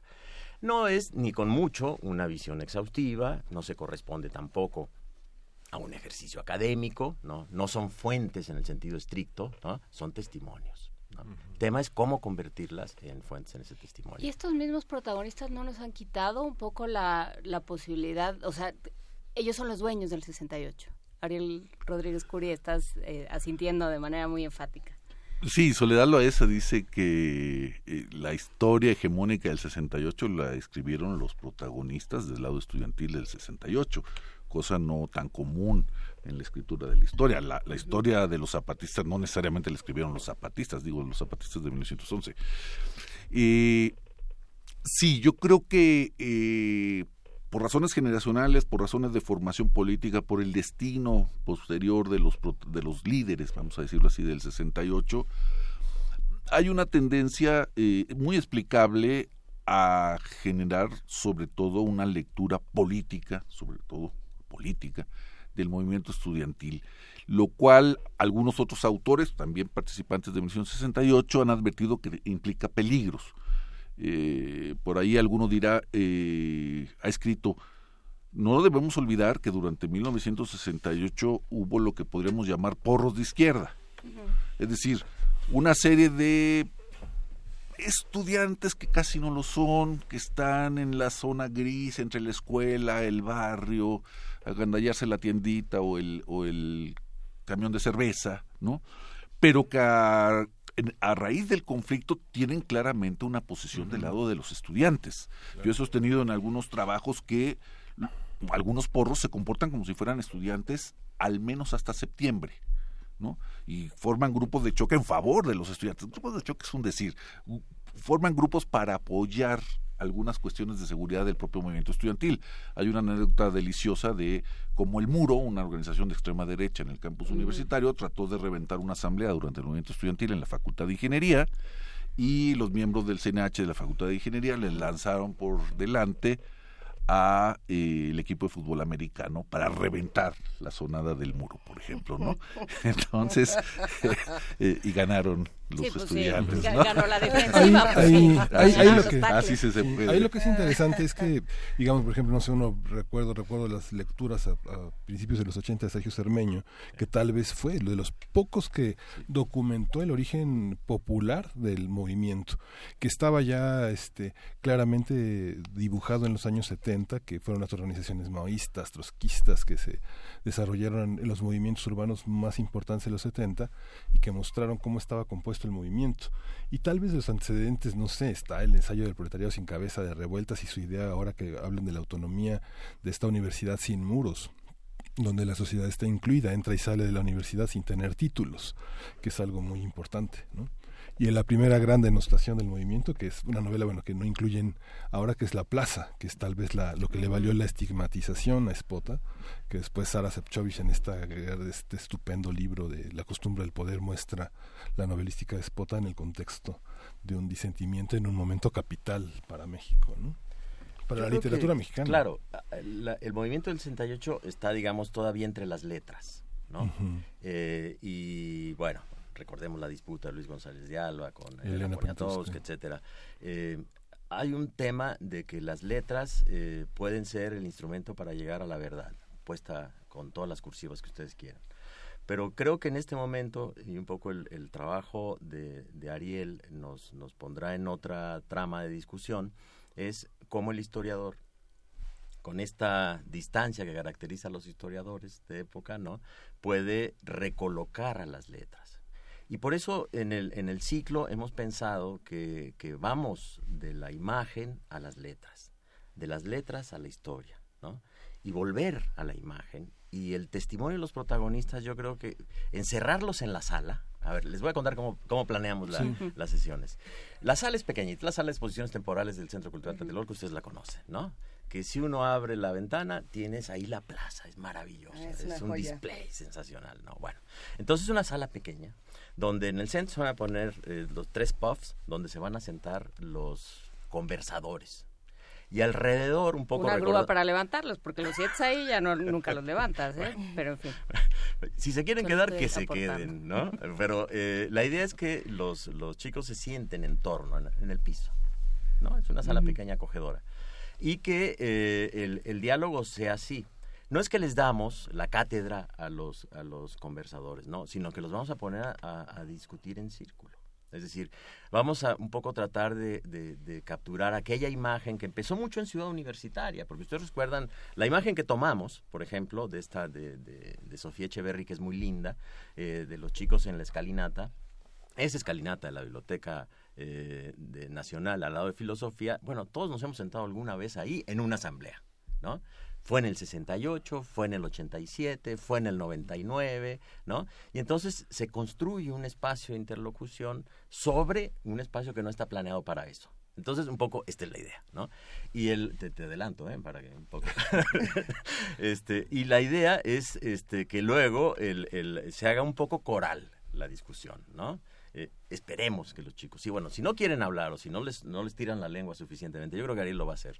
Este, eh, después les vamos a circular nuevas fotografías para si quieren en el, en el camino de la conversación estén relevando la imagen con lo que escuchan, ¿no? Entonces, ese ejercicio, no sé si es una didáctica, ¿no? Un poco la Montessori, pero es una didáctica que espero que resulte en este, una producción de discurso, así como muy instantáneo, muy performativo. Ahí están las fotos de Gilles Deleuze y Guattari y Lacan y este Foucault en Francia, en, en la, en la normal superior En la normal de la superior, calle de. Lulm, donde se origina todo, ¿no? Así es, así es. Eso es eso, pasarlo por el territorio universitario, este, esta práctica que es este, una práctica generacional universitaria. Pues antes de que se nos acabe el tiempo, porque literal nos queda como un minuto de Oh, conversación, ¿dónde, cuándo, a qué, hora- a qué hora repetimos todo para los que obviamente quieren acercarse? acaban de despertar porque es primero de mayo. Que dijeron, ¿qué, qué, qué? ¿Dónde, cómo, cuándo? No, sí, el primero de mayo es un día de lucha, así es que qué bueno que durmieron tarde. Este, no, la, la idea es todos los miércoles de mayo a las 5 de la tarde en la sala de exposiciones temporales del Centro Cultural Tlatelolco vamos a tener una serie de conversatorios y vamos a hablar desde la época, que lo van a hacer Ariel y, y Renate, vamos a hablar de la literatura, vamos a leer textos, ¿no? vamos a leer a Luis González de Alba, vamos a leer a René Avilés Favila, Vamos a leer eh, la poesía de María Ángeles Comezaña. Eh, después vamos a pasar a, a dialogar con los protagonistas que están en un ejercicio de reflexión. ¿eh? Esta es la parte importante. ¿no? Tanto Joel como Gustavo están en un ejercicio de reflexión. Entonces están, eh, lo- queremos que los jóvenes le mue- les muevan el tapete. Ese es el tercer eh, miércoles de mayo. Y el último miércoles vamos a hacer un taller de imagen, ¿no? Un happening con la imagen, ¿no? Que todos los que estuvieron ahí siguiendo la discusión hagan con ello lo que hagan. Ahora, no sé si los artistas van a decir intervengan lo que nosotros hicimos en los muros, pero no, no, no descarto esa posibilidad. Entonces, los estamos invitando como, como a, a un festival, no, no, sé, no sé si de la transgresión, pero a un, libertad, a, un, a un momento de libertad en la expresión y a un diálogo intergeneracional. Esa es la idea. Pues muchísima suerte. Eh, gracias Ariel Rodríguez Curi por esta conversación. Ojalá podamos conversar pronto. Muchas gracias Antonio Ibarra No, por esta invitación. Y ya nos vamos. ¿Ya nos vamos? Sí, ya. Directo. Se acabó todo. Adiós. Se acabó todo, muchachos. Agradecemos mucho a todos los que hicieron comunidad con nosotros esta mañana a través de nuestras redes sociales, a través de todos los espacios para seguir eh, conversando estos temas. Seguimos leyendo sus mensajes y nos escuchamos y nos vemos mañana de 7 a 10 de la mañana a través de Radio UNAM y de TV UNAM. Nos vamos a despedir con música de Roger Waters, Radio Waves. Y esto fue Primer Movimiento. Gracias. El mundo desde la universidad.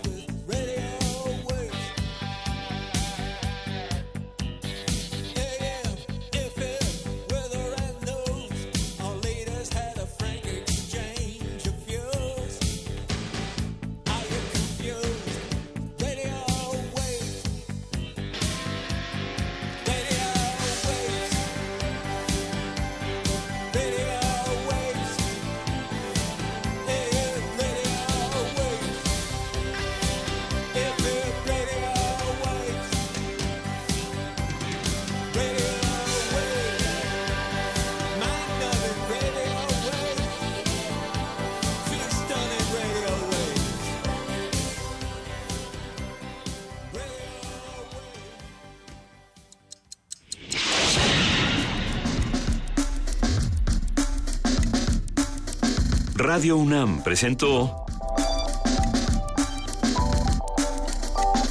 Primer Movimiento.